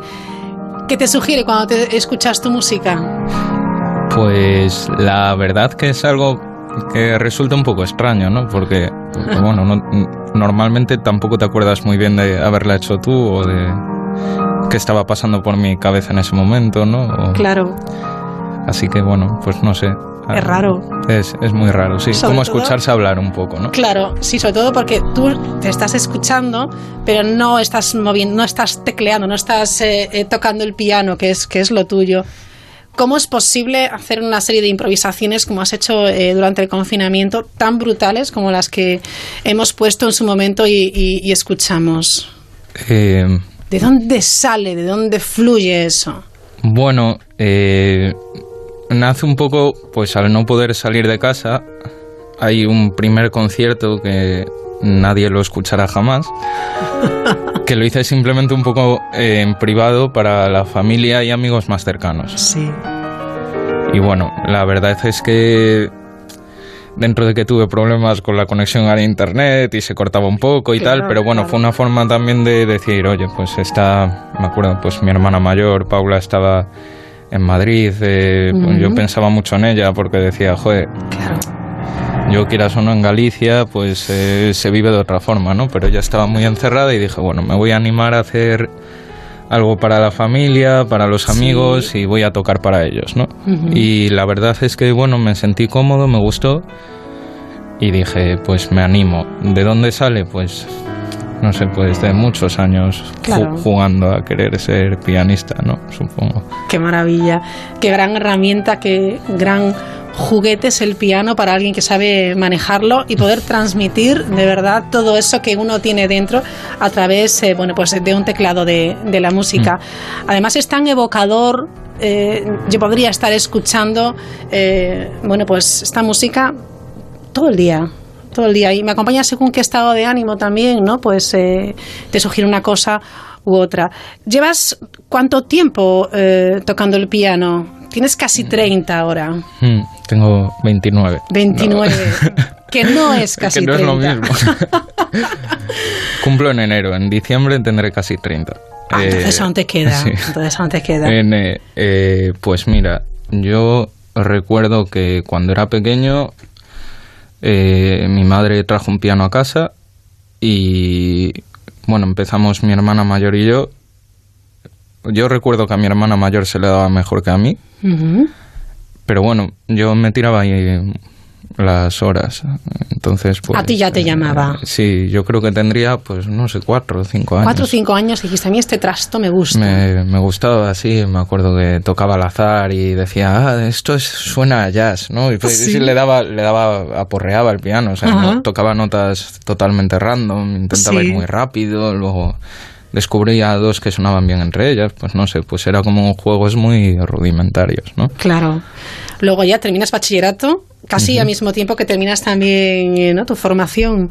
Eh, sí, el grado medio con el bachillerato, que bueno, es un poco una educación que está pensada para ir a la par también. Ajá, Lo que pasa que bueno, a veces es difícil compaginar y la gente se toma más tiempo, pero sí, bueno, yo tuve la suerte de acabar el bachillerato y, empezar el grado superior.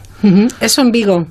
Eh, estudié grado medio aquí en Vigo. ¿Y luego te vas? Y luego me voy al País Vasco, Ajá. a Musiquene, el conservatorio maravilloso que hay en San Sebastián. Qué bien. Que la verdad que tiene profesores excelentes. Eh, músicos excelentes estudiando allí. Eh, y por lo que veo, buen ambiente, porque cuentas como muy satisfecho, ¿no? sí, además, bueno, ahora hay un edificio nuevo, pero nosotros, claro, no teníamos edificios. Alquilaba el Palacio Miramar, que no sé si has estado en San Sebastián. Sí, sí, sí. Que es este palacio rojo que separa ¿no? la concha de Ondarreta y, parecía como estar en Harry Potter.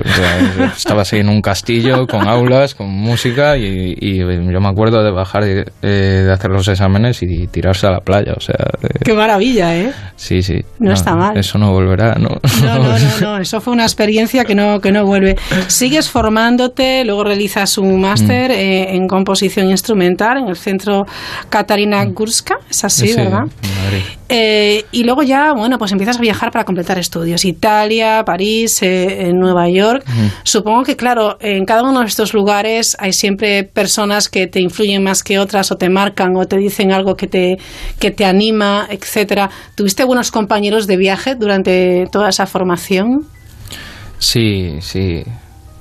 amigos muy, muy buenos. Pues mira, ya para, para empezar en San Sebastián, eh, pues mi gran hermano Luis Mi Segurado, que acaba de sacar disco, aprovecho, ah, y, aprovecho y lo digo, ¿no? Pues por supuesto que sí. Porque para mí son familia y hay que Claro que sí, que acaba de sacar disco con Jorge Rossi, el batería de jazz. Qué bueno. Eh, luego he tenido la suerte también de conocer a, pues eso, Gabriel Ercoreca, Ramón Lazcano, que son eh, Suriñe, que son grandes maestros de allí del País Vasco, pero también pues em, me acuerdo en París conocí a Emil Numov, que es eh, a David Conte, que son dos de los últimos alumnos de Nadia Boulanger, que es una eminencia de la música en el siglo XX. Sí, sí. Eh, la verdad es que he tenido la suerte de Michael Finney, en Reino Unido, o sea, que es uno de los grandes compositores del siglo XX. Sí. Y la verdad que siempre con un buen feedback. Claro. Entonces, pues eh, te anima, te anima a seguir trabajando, te anima a seguir haciendo cosas.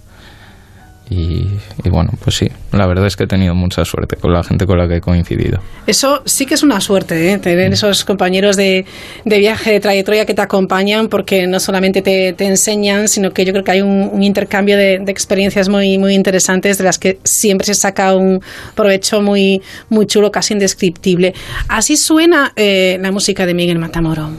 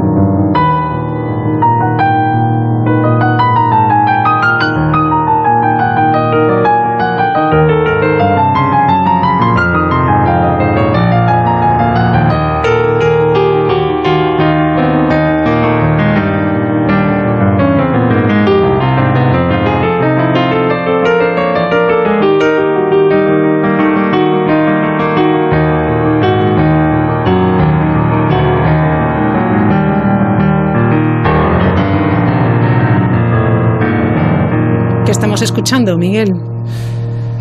Pues, si no recuerdo mal, esta es la pieza con la que cierro el primer concierto online que hice ya para todos los públicos.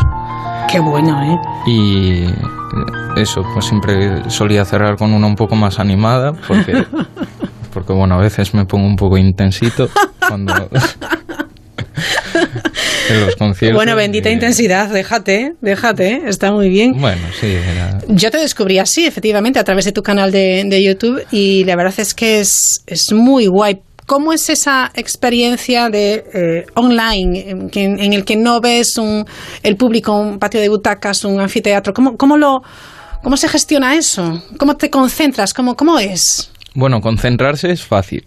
Porque, porque tú estás a lo tuyo. Sí, estás en bata y zapatillas. ¡Wow! Entonces, pues. En plan el nota. Sí. Que, bueno, pues sí, a lo mejor. Pues eh, sería el concierto ideal, ¿no? Como en.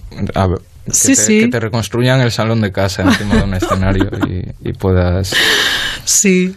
Eh, sí. Eh, pero, no recibes ese, ese a lo mejor eso que se siente en los conciertos, eso de alguna manera a, ti te, te beneficia, no lo sientes, no hay, es otra energía, no sé, es distinto. Bueno, yo mi perfil realmente es más el de componer, el de escribir partituras. Entonces normalmente eh, yo suelo ver los conciertos desde el patio de butacas. Claro. Porque yo suelo escribir la partitura, lo suelen interpretar otros. Y pero sí que es verdad que a lo mejor hay un punto de nervios que cuando estás encima del escenario no lo vives. Ajá. Pero también es verdad que a nivel estrés, pues, pues está, está bien el no. Claro, claro. ¿Y, cómo, cuándo estás más estresado? ¿Cuando estás eh, eh, tú en el patio de butacas escuchando una composición tuya o cuando estás tú eh, con tu piano? Yo siempre estoy estresado. No, a pesar de que me veas no así puedo muy creer, si pánfilo. eres muy tranquilo. Sí, sí, sí, pero siempre estoy pensando que algo va a salir mal, que se va a fallar el cable de no sé qué eres, o Miguel que Matamoro. nada, siempre yo siempre siempre estoy nervioso por esas cosas. Sí. Supongo que por eso luego me quedo como lento cuando estoy con otra gente, ¿no? O en, o en situaciones diferentes que sí me dicen, joder, pero si tú eres una persona súper súper pánfila, ¿no? Súper tranquila. Pero no, no, yo suelo, suelo los momentos antes de un concierto los suelo sufrir un montón. O sea, de- Fíjate, un hombre tan tranquilo eh, que luego en, en- con su piano, con su herramienta, sacas una fuerza ahí, eh, a veces tormentosa, ¿eh? Dices, ¡ay! Pues ahí está el, tormento. ¿eh? Sí, sí, sí, el es- tormento a lo mejor es ese. Es una pasada. Oye, ¿cómo es recibir un, un premio? Un premio además, o sea, pues de mm, eh, primer premio europeo para compositores jóvenes. Bueno, eh, está bien. Está muy bien. Sí, pero, pero bueno, supongo que al final al- al- los premios es algo que, que está muy bien a nivel curricular, a nivel carta de presentación, Pero yo creo que cada vez disfruto más de, de otras cosas, ¿no? De, de- de simplemente el concierto, dis- cada vez disfruto más del feedback del público que de, que de las instituciones, ¿no? Creo que... No eres muy de medallas tú, ¿eh? Mm, No, no, no, y no, no soy muy extrovertido con esas Ajá. cosas. No, no, Disfrutas más con tu esos pequeños placeres sí, o de, de- que son grandes placeres. Sí, del, yo intento aislarme mucho de, Mm. de ese tipo de cosas un poco ajenas a la música. Ajá. Mm, no- Hay, hay muchas cosas ajenas a la música que sin embargo intentan eh, formar parte del mundo de la música, que es un poco la industria y, y eh, todo sí, esto. el ¿no? look, ser una persona extravagante, Ajá. este rollo un poco neurótico, los Asperger que ahora están muy de moda, ¿no? La Sí. serie que parece que tienes que, que para ser un genio tienes que ser un raro, para Ajá. y, y yo creo que sí a veces un poco de, de disfraz, pero como en cualquier cosa, ¿no? O sea que, que yo Claro. Independientemente de eso creo que es una una profesión muy bonita, donde hay compañeros increíbles, donde todo el mundo te va a enseñar algo siempre. O sea, siempre, aunque sea de las cosas que no te gustan, creo que creo que ya el hecho de subirse a un escenario y, y enseñar lo que haces tú en privado, hacerlo público, ya demuestra una generosidad, ¿no? Porque, porque te estás también exponiendo Claro.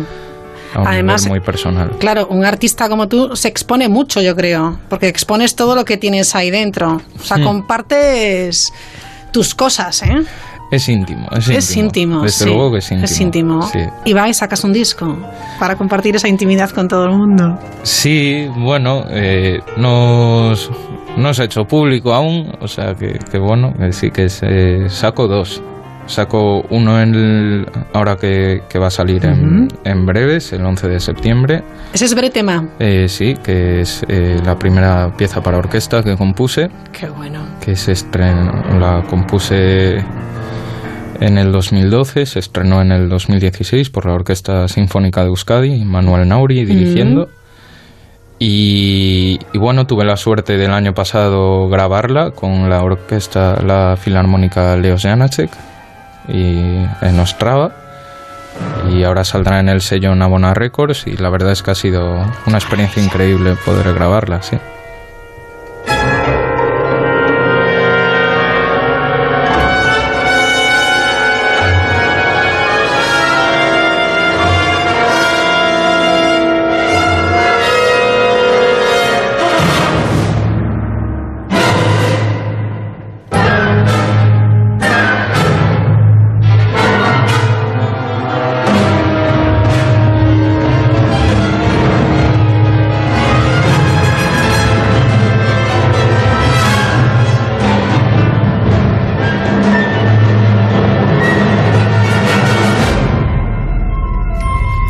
Bretema, que es niebla en gallego. Hmm. ¿Qué hay detrás de Bretema? Pues mm, más allá de lo que a mí me pueda sugerir la palabra y cómo expresarlo en música, creo que hay eh, mucho de esa incertidumbre, ¿no? Del, no poder ver, del no poder saber lo que hay después. O sea, yo creo que es una obra que, que, intenta evocar un poco esa sensación de incertidumbre. Sí. Eh, hay muchas tardes de invierno en, en Cabo Estay. Pues muchas tardes de niebla en las que, bueno, pues yo a lo mejor me iba, te estoy hablando muy joven, pues con con el iPod y, me ponía ya a escuchar música. es un lugar mágico para escuchar música. Sí, sobre todo cuando se, se cierra la niebla, que por allí pasa frecuentemente. Y, bueno, y escuchas el faro, que la verdad es que el faro de Cabo Estay es de los pocos que quedan que, sigue emitiendo... Sí, Y la anécdota es que, bueno, el primer acorde de esta pieza, pues es eh, una transcripción de cómo suena ese faro. Qué sobrecogedor. Mm. Tenemos que ir terminando. Eh, Miguel Matamoro, planes, ¿qué vas a hacer? ¿Tenemos bretema? ¿Tenemos algo más en mente? Sí, estoy preparando un disco eh, con eh, de las improvisaciones para piano. Mm. todavía no tengo fecha, pero bueno, saldrá supuesta, supongo con la mayor brevedad posible. Espero que antes de Navidad en el que me está ayudando pues eh, un amigo productor con el tema de máster y sonido, eh, que es José Luis Torreño. Sí. Y, y bueno, y próximamente también un estreno en enero que ah, con el trío Zucán y el cuarteto de saxofones Quasar, que la verdad es que, que, ha sido un encargo que me ha llenado de alegría durante el COVID cuando todo desapareció. Sí, qué bien. Y que eso se estrenará en Quebec y luego vendrá en el 2021 la obra España. O sea que que, Caray, bueno que no está nada mal. No. www.miguelmatamoro.com también en, Twitter en Facebook lo pueden buscar en el canal de YouTube y disfrutar de esta, esta música maravillosa de estas manos prodigiosas y del arte que tiene Miguel. Gracias por estar esta noche con nosotros Miguel. Muchas gracias a ti Raquel. Un abrazo grande adiós. Adiós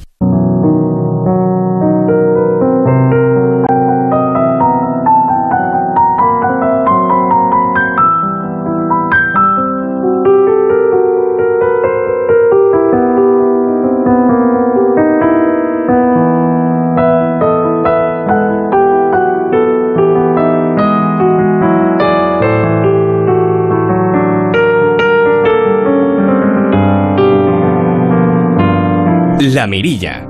Onda Cero.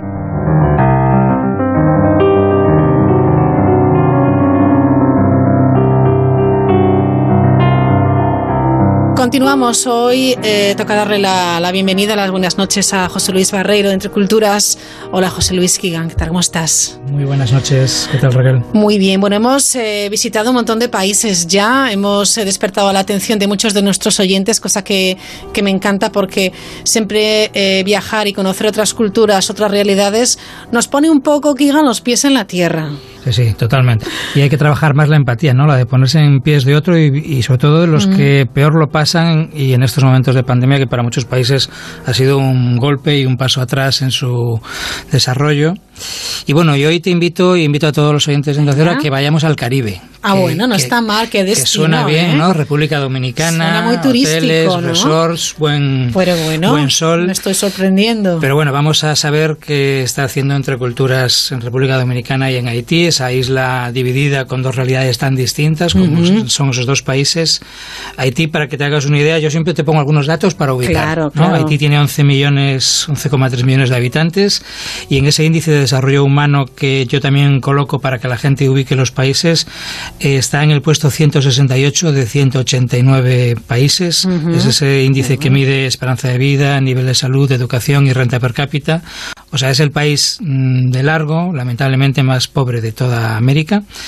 Y República Dominicana, que tiene una población similar, 10,6 millones, es un país ya más super turístico y que tiene una está en el índice de desarrollo humano 89 de 189 países, o sea, bastante más rico o menos pobre, como digamos, y que vive mucho del turismo y como verás hoy nuestra invitada nos va a contar lo que ha supuesto el COVID porque todos los hoteles de República Dominicana están cerrados. Ya. Y no sabes cuántos cientos de miles de puestos de trabajo se han perdido en ese país. Es otra realidad que hoy traemos aquí a la mirilla. Alicia López Fariña, ¿qué tal? Muy buenas noches. Muy buenas noches, Raquel. Gracias por acompañarnos en esta noche de, verano, una noche o unas noches en la mirilla que queremos, lo dicho, eh, situar al oyente en eh, lugares del mundo en el que entre culturas, en el que la educación es muy importante, la cooperación, expatriada entre culturas en Haití y República Dominicana. Eh, ahora estás en España. ¿Hasta, ¿Hasta qué momento has estado en Haití y en República Dominicana? he llegado el 28 de julio a España. ¿Tenías ganas de, volver? Sí. Sí, sí, sí, Fue importante en cuanto se pudo, cuando se abrieron fronteras en ambos lados. Eh, sí, sí. ¿Cuánto tiempo eh, llevabas allí? Yo había vuelto en Navidades eh, a España y me volví en, en enero entonces, bueno, pues todo este tiempo estuve allí. ¿Y tu aventura de cooperación allí? ¿Cuánto tiempo llevas desarrollándolo? Desde octubre de 2018. Bueno, o sea que ya, conoces eh, perfectamente el, lugar, el, país. Bueno, ambos, ¿no? Ambos lugares. Sí, y perfectamente nunca. Cuanto más conoces, menos te atreves a, a hablar, ¿no? Hay un dicho que comentaba una compañera que dicen en la selva de que tú vas a la selva un día y escribes un libro, vas una semana y escribes una página y vas un mes y no escribes nada. Porque a medida que vas viendo y conoces, mm, más desconcertante y más te das cuenta que no conoces, ¿no? Claro, es impresionante. Bueno, ahora hablamos de estos lugares tan, bueno, pues eh, veremos porque es la imagen que, que, tenemos y la imagen real de algunos de estos eh, ciudadanos también ahora mismo, ¿no? Pero es cierto que tu vocación de cooperación no nace aquí, en, Haití y República Dominicana, sino que ya viene de, antes, porque has estado en el chat, ¿no? Sí, he estado un año con, con Fe y Alegría Chat, que es la socia, bueno, una de las dos socias principales de Entre Culturas. Ajá. Lugares muy pobres, Kigan. Pues sí, mm, hace algún tiempo tuvimos la suerte de escuchar a Alicia en Entre Culturas Vigo, que le invitamos a, una formación. Nos contó su experiencia en el chat y es tremenda. Sobre todo, a mí lo que me llama la atención es que en esos países donde la imagen, el imaginario es que solo hay pobreza, hambre, enfermedades, como pequeñas historias de escuelas, de padres que se preocupan por la educación de sus hijos, consiguen que haya verdaderos milagros en pequeñas aldeas del Chat o en una escuela de, Haití. Y bueno, de eso es totalmente testigo Alicia, que está viviendo esa realidad día a día con los proyectos que tenemos allí en marcha y, colaborando de la forma que puede con la población local. ¿no? Bueno, vamos a, preguntarle a Alicia, que, para eso le hemos invitado, cómo ha afectado todo este tema del COVID-19, que la pandemia, pues en lugares como puede ser República Dominicana, que tenemos esa imagen, bueno, pues de, de, de hoteles, grandes hoteles, resorts, eh, muy turístico, etcétera?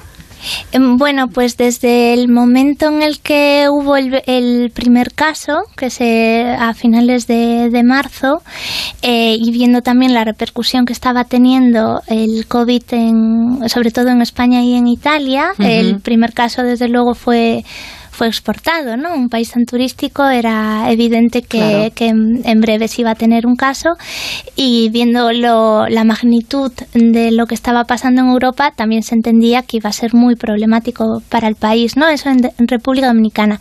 Entonces se decretó el estado de alerta eh, bastante rápido, sin tener demasiados casos, ¿no? Eh, ¿Qué pasa? Eh, aunque Dominicana esté en un puesto del índice de desarrollo humano más elevado y que parece que es un país de renta media alta, lo cierto es que hay unas desigualdades en el, en el país eh, muy extremas. Claro.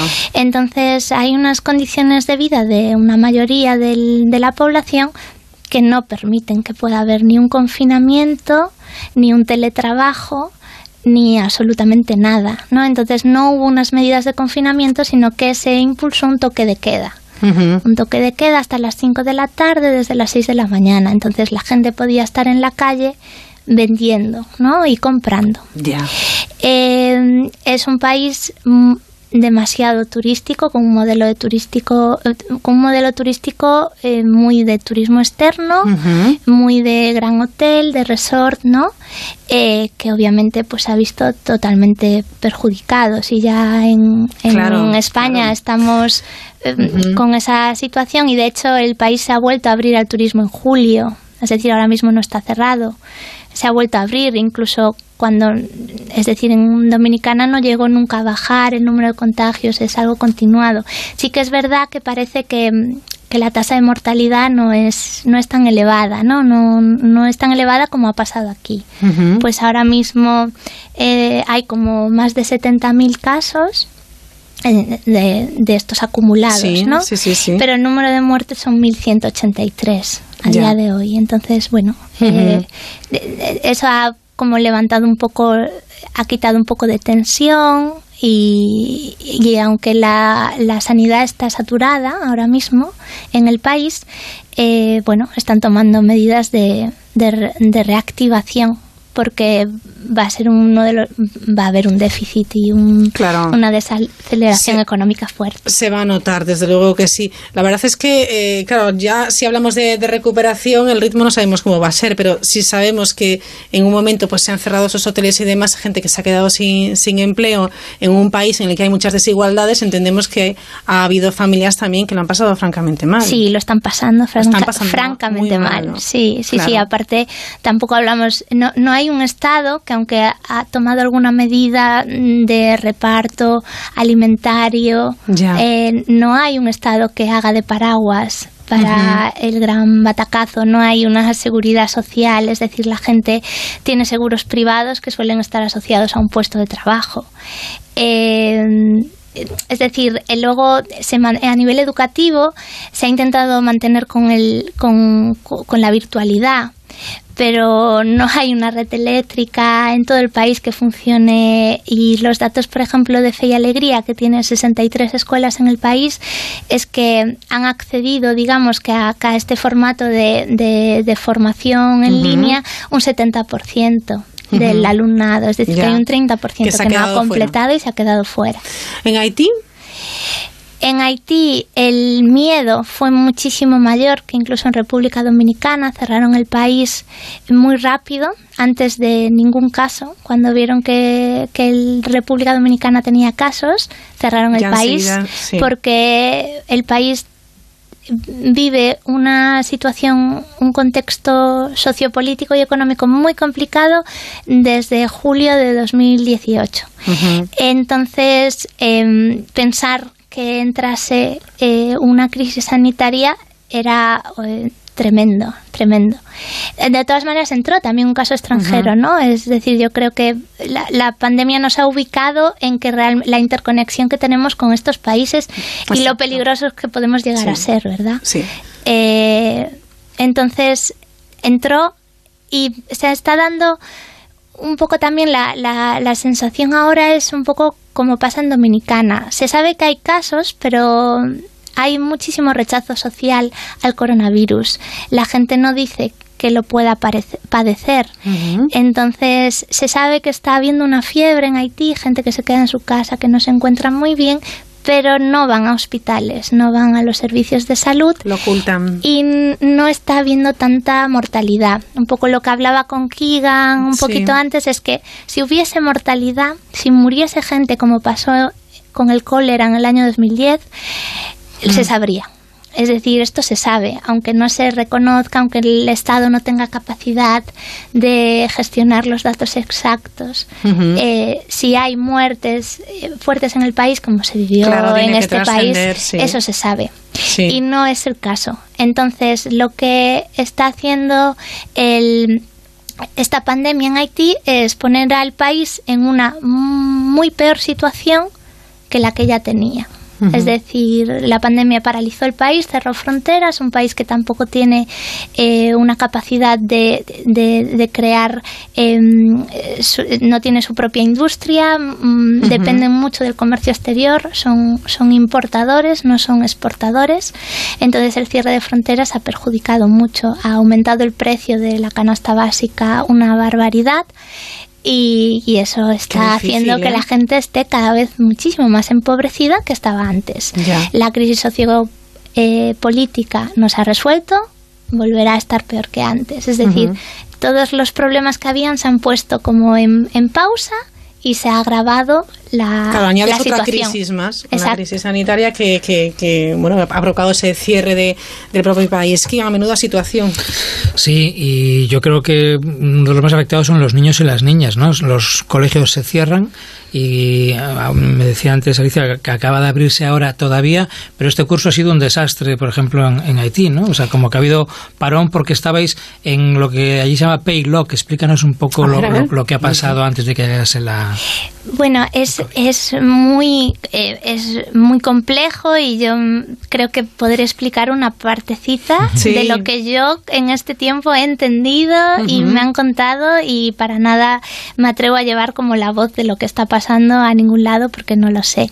Pero desde julio de 2018 y un poco derivada a crisis de petróleo, em, también muy vinculada a la crisis con Venezuela, porque mm, Venezuela tenía como unos proyectos eh, que le llamaban Petrocaribe muy muy beneficiosos para los países del Caribe, con el precio del petróleo muy asequible y, aportaba dinero para infraestructuras y proyectos sociales. Hubo un escándalo de corrupción que, se, que estalla en julio de 2018 y hay una eh, convulsión política. ¿no? Eh, Haití es un país muy reivindicativo, fue primera colonia independiente. Eh, colonia mm. negra independiente de Francia, eh, independiente de Francia, se han independizado de Napoleón, quiero decir, no, no de cualquier cosa. Han sido los primeros y han sido muy castigados por eso y son gente muy reivindicativa eh, y, y, la, y, y en, en, en, esos se se puede aprovechar también eh, bandas organizadas, el gobierno y la oposición. ¿no? Entonces, ha habido un contexto de, de mucha tensión política eh, entre gobierno y oposición Em, que ha dejado al país en un limbo político realmente. No había manera de elegir un primer ministro, dimitía, se elegía, dimitía, pasó muchas veces. Y luego, momentos de alta tensión, lo que hacían eran las bandas, tomaban las calles y creaban mm, barricadas en toda la calle. Entonces era paylock porque nadie podía salir de sus casas, no se podían, los camiones no podían trasladar mercancías al resto del país, es decir, estaba totalmente bloqueado, la gente permanecía en casas durante un tiempo indefinido y era eh, tremendo porque hay gente que no, bueno, pues no tiene eh, desde agua que hay que comprar porque no puedes beber agua del grifo, eh, entonces también tienes que hervir el agua del grifo, entonces necesitas gas, que también tienes que comprar, necesitas comida, que también tienes que comprar, y tú a lo mejor estás bloqueado durante tres semanas. Entonces se ha sufrido muchísimo. Y se cierran las escuelas, que ese es un dato muy mm. importante. Entonces en Puerto Príncipe se cierran las escuelas. Entonces hubo un momento de paylock muy fuerte a finales del 2019. El curso escolar en Haití es como aquí, septiembre, junio, más o menos. Empieza el curso en septiembre y en octubre y noviembre se cierra. Navidad, eh, empieza el curso y en marzo se cierra. pandemia. Qué barbaridad. Entonces, un poco la idea, esta semana se ha retomado el curso escolar. Em, la idea del Ministerio de Educación es que de agosto a octubre se complete el curso escolar tan raro de 2019-2020 y en noviembre puedan empezar el de 2020-2021. ¿Qué pasa? Que, como digo, el contexto sociopolítico no se ha solucionado, sino que se ha agravado con la pandemia y no es eh, no, es una locura pensar que pueda haber otro claro. Ya, es posible que, lo haya, además, ¿no? Con ese, con ese escenario. ¿Qué pasa con esos niños y niñas que no pueden ir a, la escuela? Eh, bueno, es, pues evidentemente se les está negando un, un derecho, ¿no? eso, bueno, como, como así como más básico que eso. Y luego, bueno, se quedan pues con, con las dinámicas propias de, de pues trabajo en el hogar, eh, trabajo de venta, trabajo de limpiabotas, es decir, eh, trabajos informales que puedan ir haciendo o simplemente estando, estando en la calle, ¿no? O estando sin, sin el entorno escolar, sin un entorno de aprendizaje, interrumpiendo muchísimo su, su ritmo. Yo creo que todo docente sabe cómo lo que implican dos meses de verano para el aprendizaje de los niños y de las niñas, ¿no? Cómo cuesta en dos meses eh, muchas cosas se, han olvidado, se ha interrumpido un poquito. El retorno siempre es un poquito más complejo y con, con bueno pues con, una velocidad muy muy baja después de este curso eh, que ha sido bueno, pues totalmente eh, inusual. Veremos cómo empieza, ¿no? Cómo se recupera o intenta recuperarse y luego si prosigue o no, que eso es otra incógnita que ahora mismo hay. Exacto. Qué difícil. Sí. Qué difícil. Muy difícil. Es, eh, yo no sé, ¿qué se le puede decir a estas eh, familias o de qué manera se puede seguir ayudando? Exactamente, ¿tu trabajo allí cuál es? Bueno, yo eh, a mí me gusta decir que mi trabajo consiste en acompañar. Eh, acompaño sobre todo a organizaciones. ¿no? Em, las dinámicas de la cooperación internacional eh, tienen, bueno, tiene la, cosa positiva de, que te, te, te ofrecen poder hacer una intervención bien pensada, bien planificada y donde pones a las personas en el centro. Eso es positivo porque la red de cooperación pública ya tiene unos estándares de proyectos que se aprueban y no y estas características son fundamentales para la cooperación internacional, pero por otro lado tienen unas eh, dinámicas, burocracias, maneras de justificar ese dinero eh, que son muchas veces demenciales, ¿no? Ya son un poco complejas en el propio contexto español, pues en un contexto como el haitiano conseguir facturas en curso legal, conseguir una serie de cosas es no es fácil. Entonces el, el acompañamiento que hacemos es para intentar mm, dar un apoyo para garantizar eh, cumplir eso, ¿no? Y además acompañamos a toda la parte estratégica de la, de la institución, ¿no? Que como em, es eso, pues cuando acompañas a alguien, ¿no? En lo que pueda necesitar, que necesitas más ahora. Claro, pero es un acompañamiento eh, muy necesario, porque si no lo hay, si no estáis vosotros, eh, es, vamos, a mí me parecería muy complicado poder poder realizar instituciones tan eh, instituciones eh, pequeñas y con ciertas debilidades que, que, que, son todas las instituciones que parten del personal local no podrían acceder a estos recursos por ejemplo no y luego mm, lo que hacen es un trabajo tan necesario como la gestión de centros educativos accesibles a la población en un país donde el 90% de la educación está privatizada. Eh, y es un país donde la población le da muchísima importancia a la educación y se hipotecan y piden créditos para que sus hijos e hijas tengan la mejor educación posible.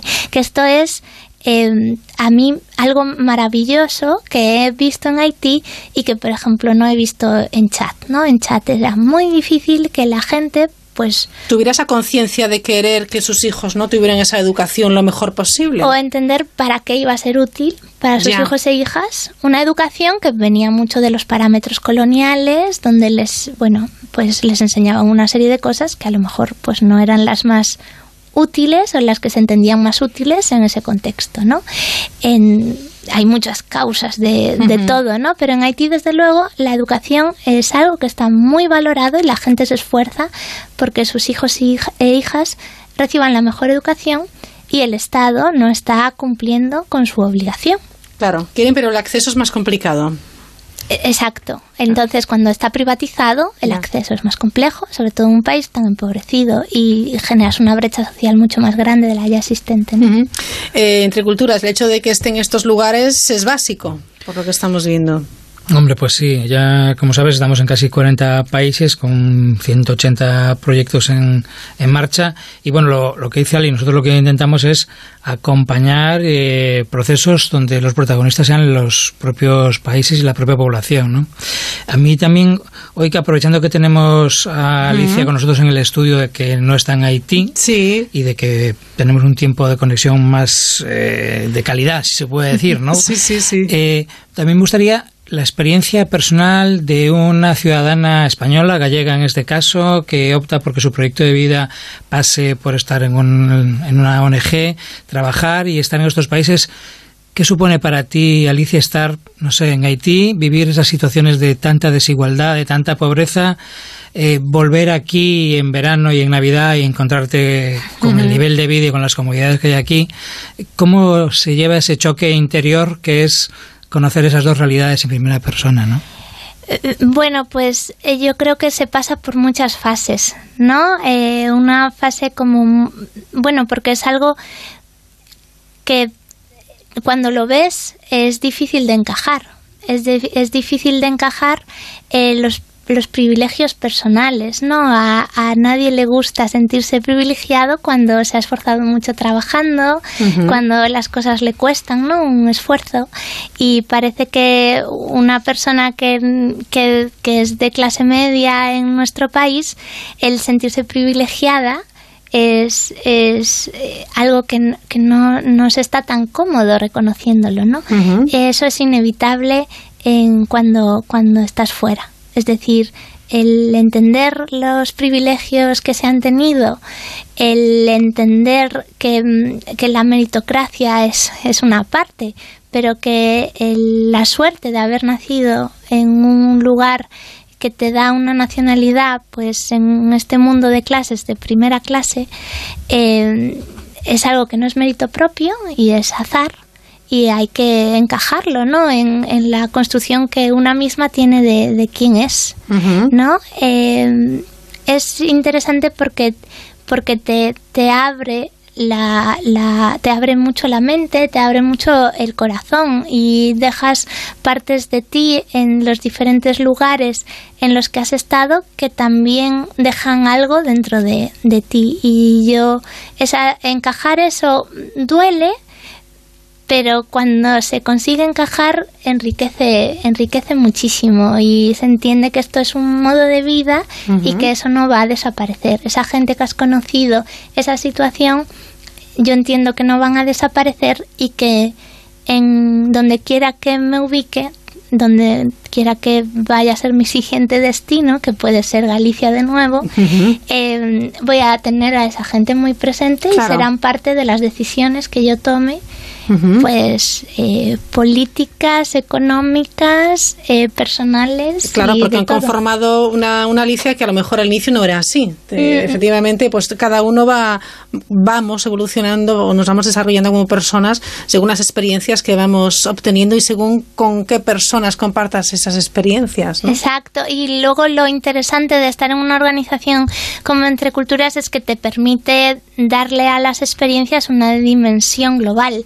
No, entiendes que no es un caso concreto de esta familia concreta que yo he conocido porque he tenido esta experiencia de conocer a una familia concreta, sino que entiendes que es algo de un contexto país, que forma parte de un contexto región, que forma parte del mundo y que existen una serie de desigualdades en el mundo y que no se puede decir que los sistemas funcionan cuando esto está pasando en una parte del mundo. Entonces, te ubica en el modelo de mundo que quieres, ¿no? Y que se podría eh, a lo mejor conseguir. Qué bueno esto que nos está contando y cómo nos hace pensar y reflexionar. Eh, es importante que, gente como Alicia que esté escuchándola que diga, bueno, pues yo a lo mejor sí puedo colaborar, sí puedo hacer, lo puedo hacer aquí, lo puedo hacer allí, lo puedo hacer de una determinada manera u otra, pero siempre se puede, eh, Kigan, colaborar con, con ONGs como Entre Culturas. Claro, eh, yo siempre mm, me pregunto, ¿se estará la gente cuestionando después estoy o haciéndose la pregunta de yo cómo puedo colaborar para que estas causas, para que estos trabajos, bueno, hay mil maneras. El asunto es querer hacerlo, desde, desde hacerte socio de Entre Culturas, desde hacer una donación, desde hacerte voluntario en alguna de las 28 delegaciones que hay en España. Hay, hay gente y no hay límite de edad que puede plantearse ser voluntario aquí y tener una experiencia de voluntariado internacional si lo quiere. Eh, nosotros tenemos experiencia SUS, que es una experiencia de voluntariado de un mes acompañando nuestros procesos en nuestros países, o incluso el voluntariado de larga duración VOLPA, que es una experiencia más fuerte. Aunque la mayoría de la gente es joven, cualquiera lo puede hacer a cualquier edad, que es pasarse un año viviendo esta realidad. Es una experiencia que te, que te, transforma a ti, que transforma tu entorno y que te cambia la vida. Entonces, bueno, eh, yo siempre digo, entren en entreculturas.org echen un ojo a nuestra página web y ahí verán desde lo que hace Alicia, lo que hacemos en todos los proyectos y las formas de unirse a esta causa, ¿no? que es transformar el mundo a través de la educación y hacerlo un poquito más justo. ¿no?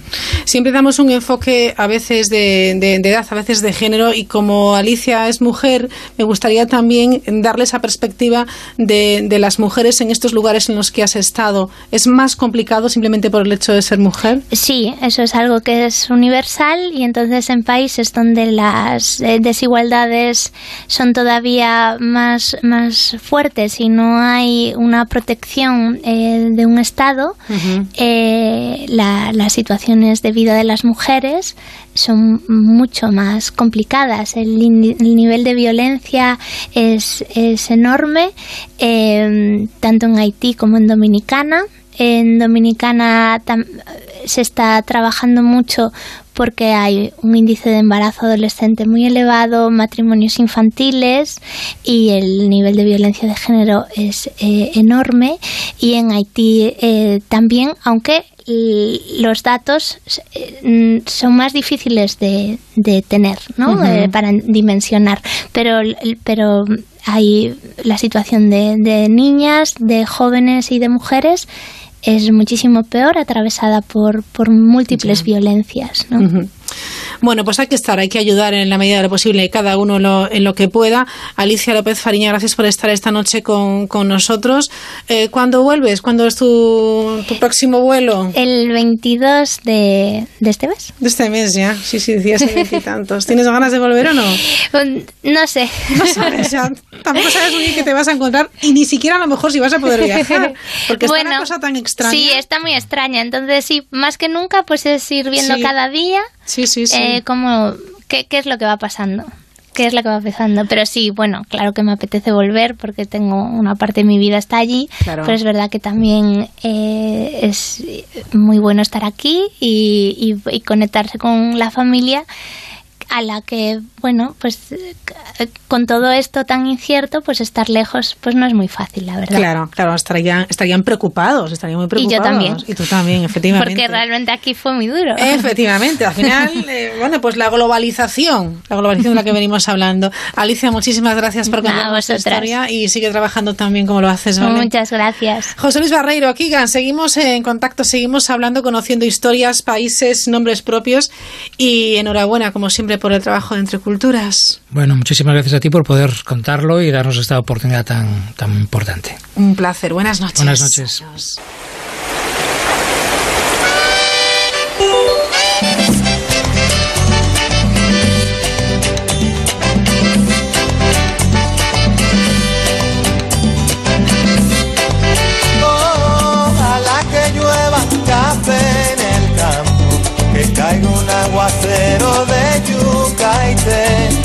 Cielo una harina de queso blanco y al sur una montaña de berro y miel. Oh, oh, oh, ojalá que llueva café. Pues así con la música de Juan Luis Guerra terminamos este artista dominicano. Mañana regresamos aquí en la sintonía de la mirilla de Onda Cero, claro. Será a la misma hora, a las 9 en punto. No, perdón, a las 9 y 5. Que primero son las noticias, una hora menos en las Islas Canarias. Disfruten de esta noche de verano. Y continúa el arado con tu querer. Oh, oh, oh, Ojalá el otoño en vez de hojas secas vista mi cosecha sale Sembra una llanura de batata y fresas, ojalá que llueva café. Pa' que en el conuco no se sufra tanto ayón. Ojalá que llueva café en el campo. Pa' que en Villa Vázquez oigan este canto. Ojalá que llueva café Ojalá que llueva, ojalá que llueva y Ojalá que llueva café en el campo. Ojalá que llueva café.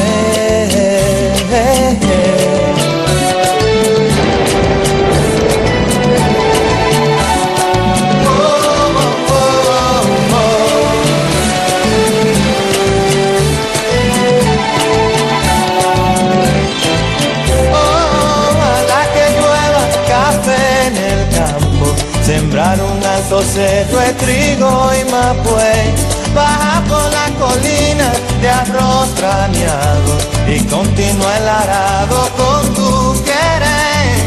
Oh, oh, oh, ojalá el otoño en vez de hojas secas. Vista mi cosecha, y sale. Llanura de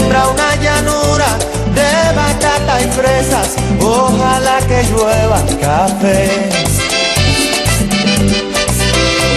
Pa' que en el conuco no se sufra tanto. Ojalá que llueva café del campo. Pa' que los montones oigan este canto.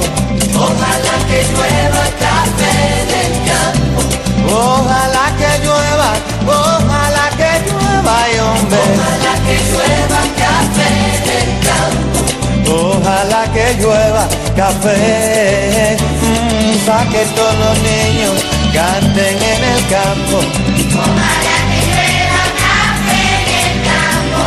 Pa' que oigan este canto.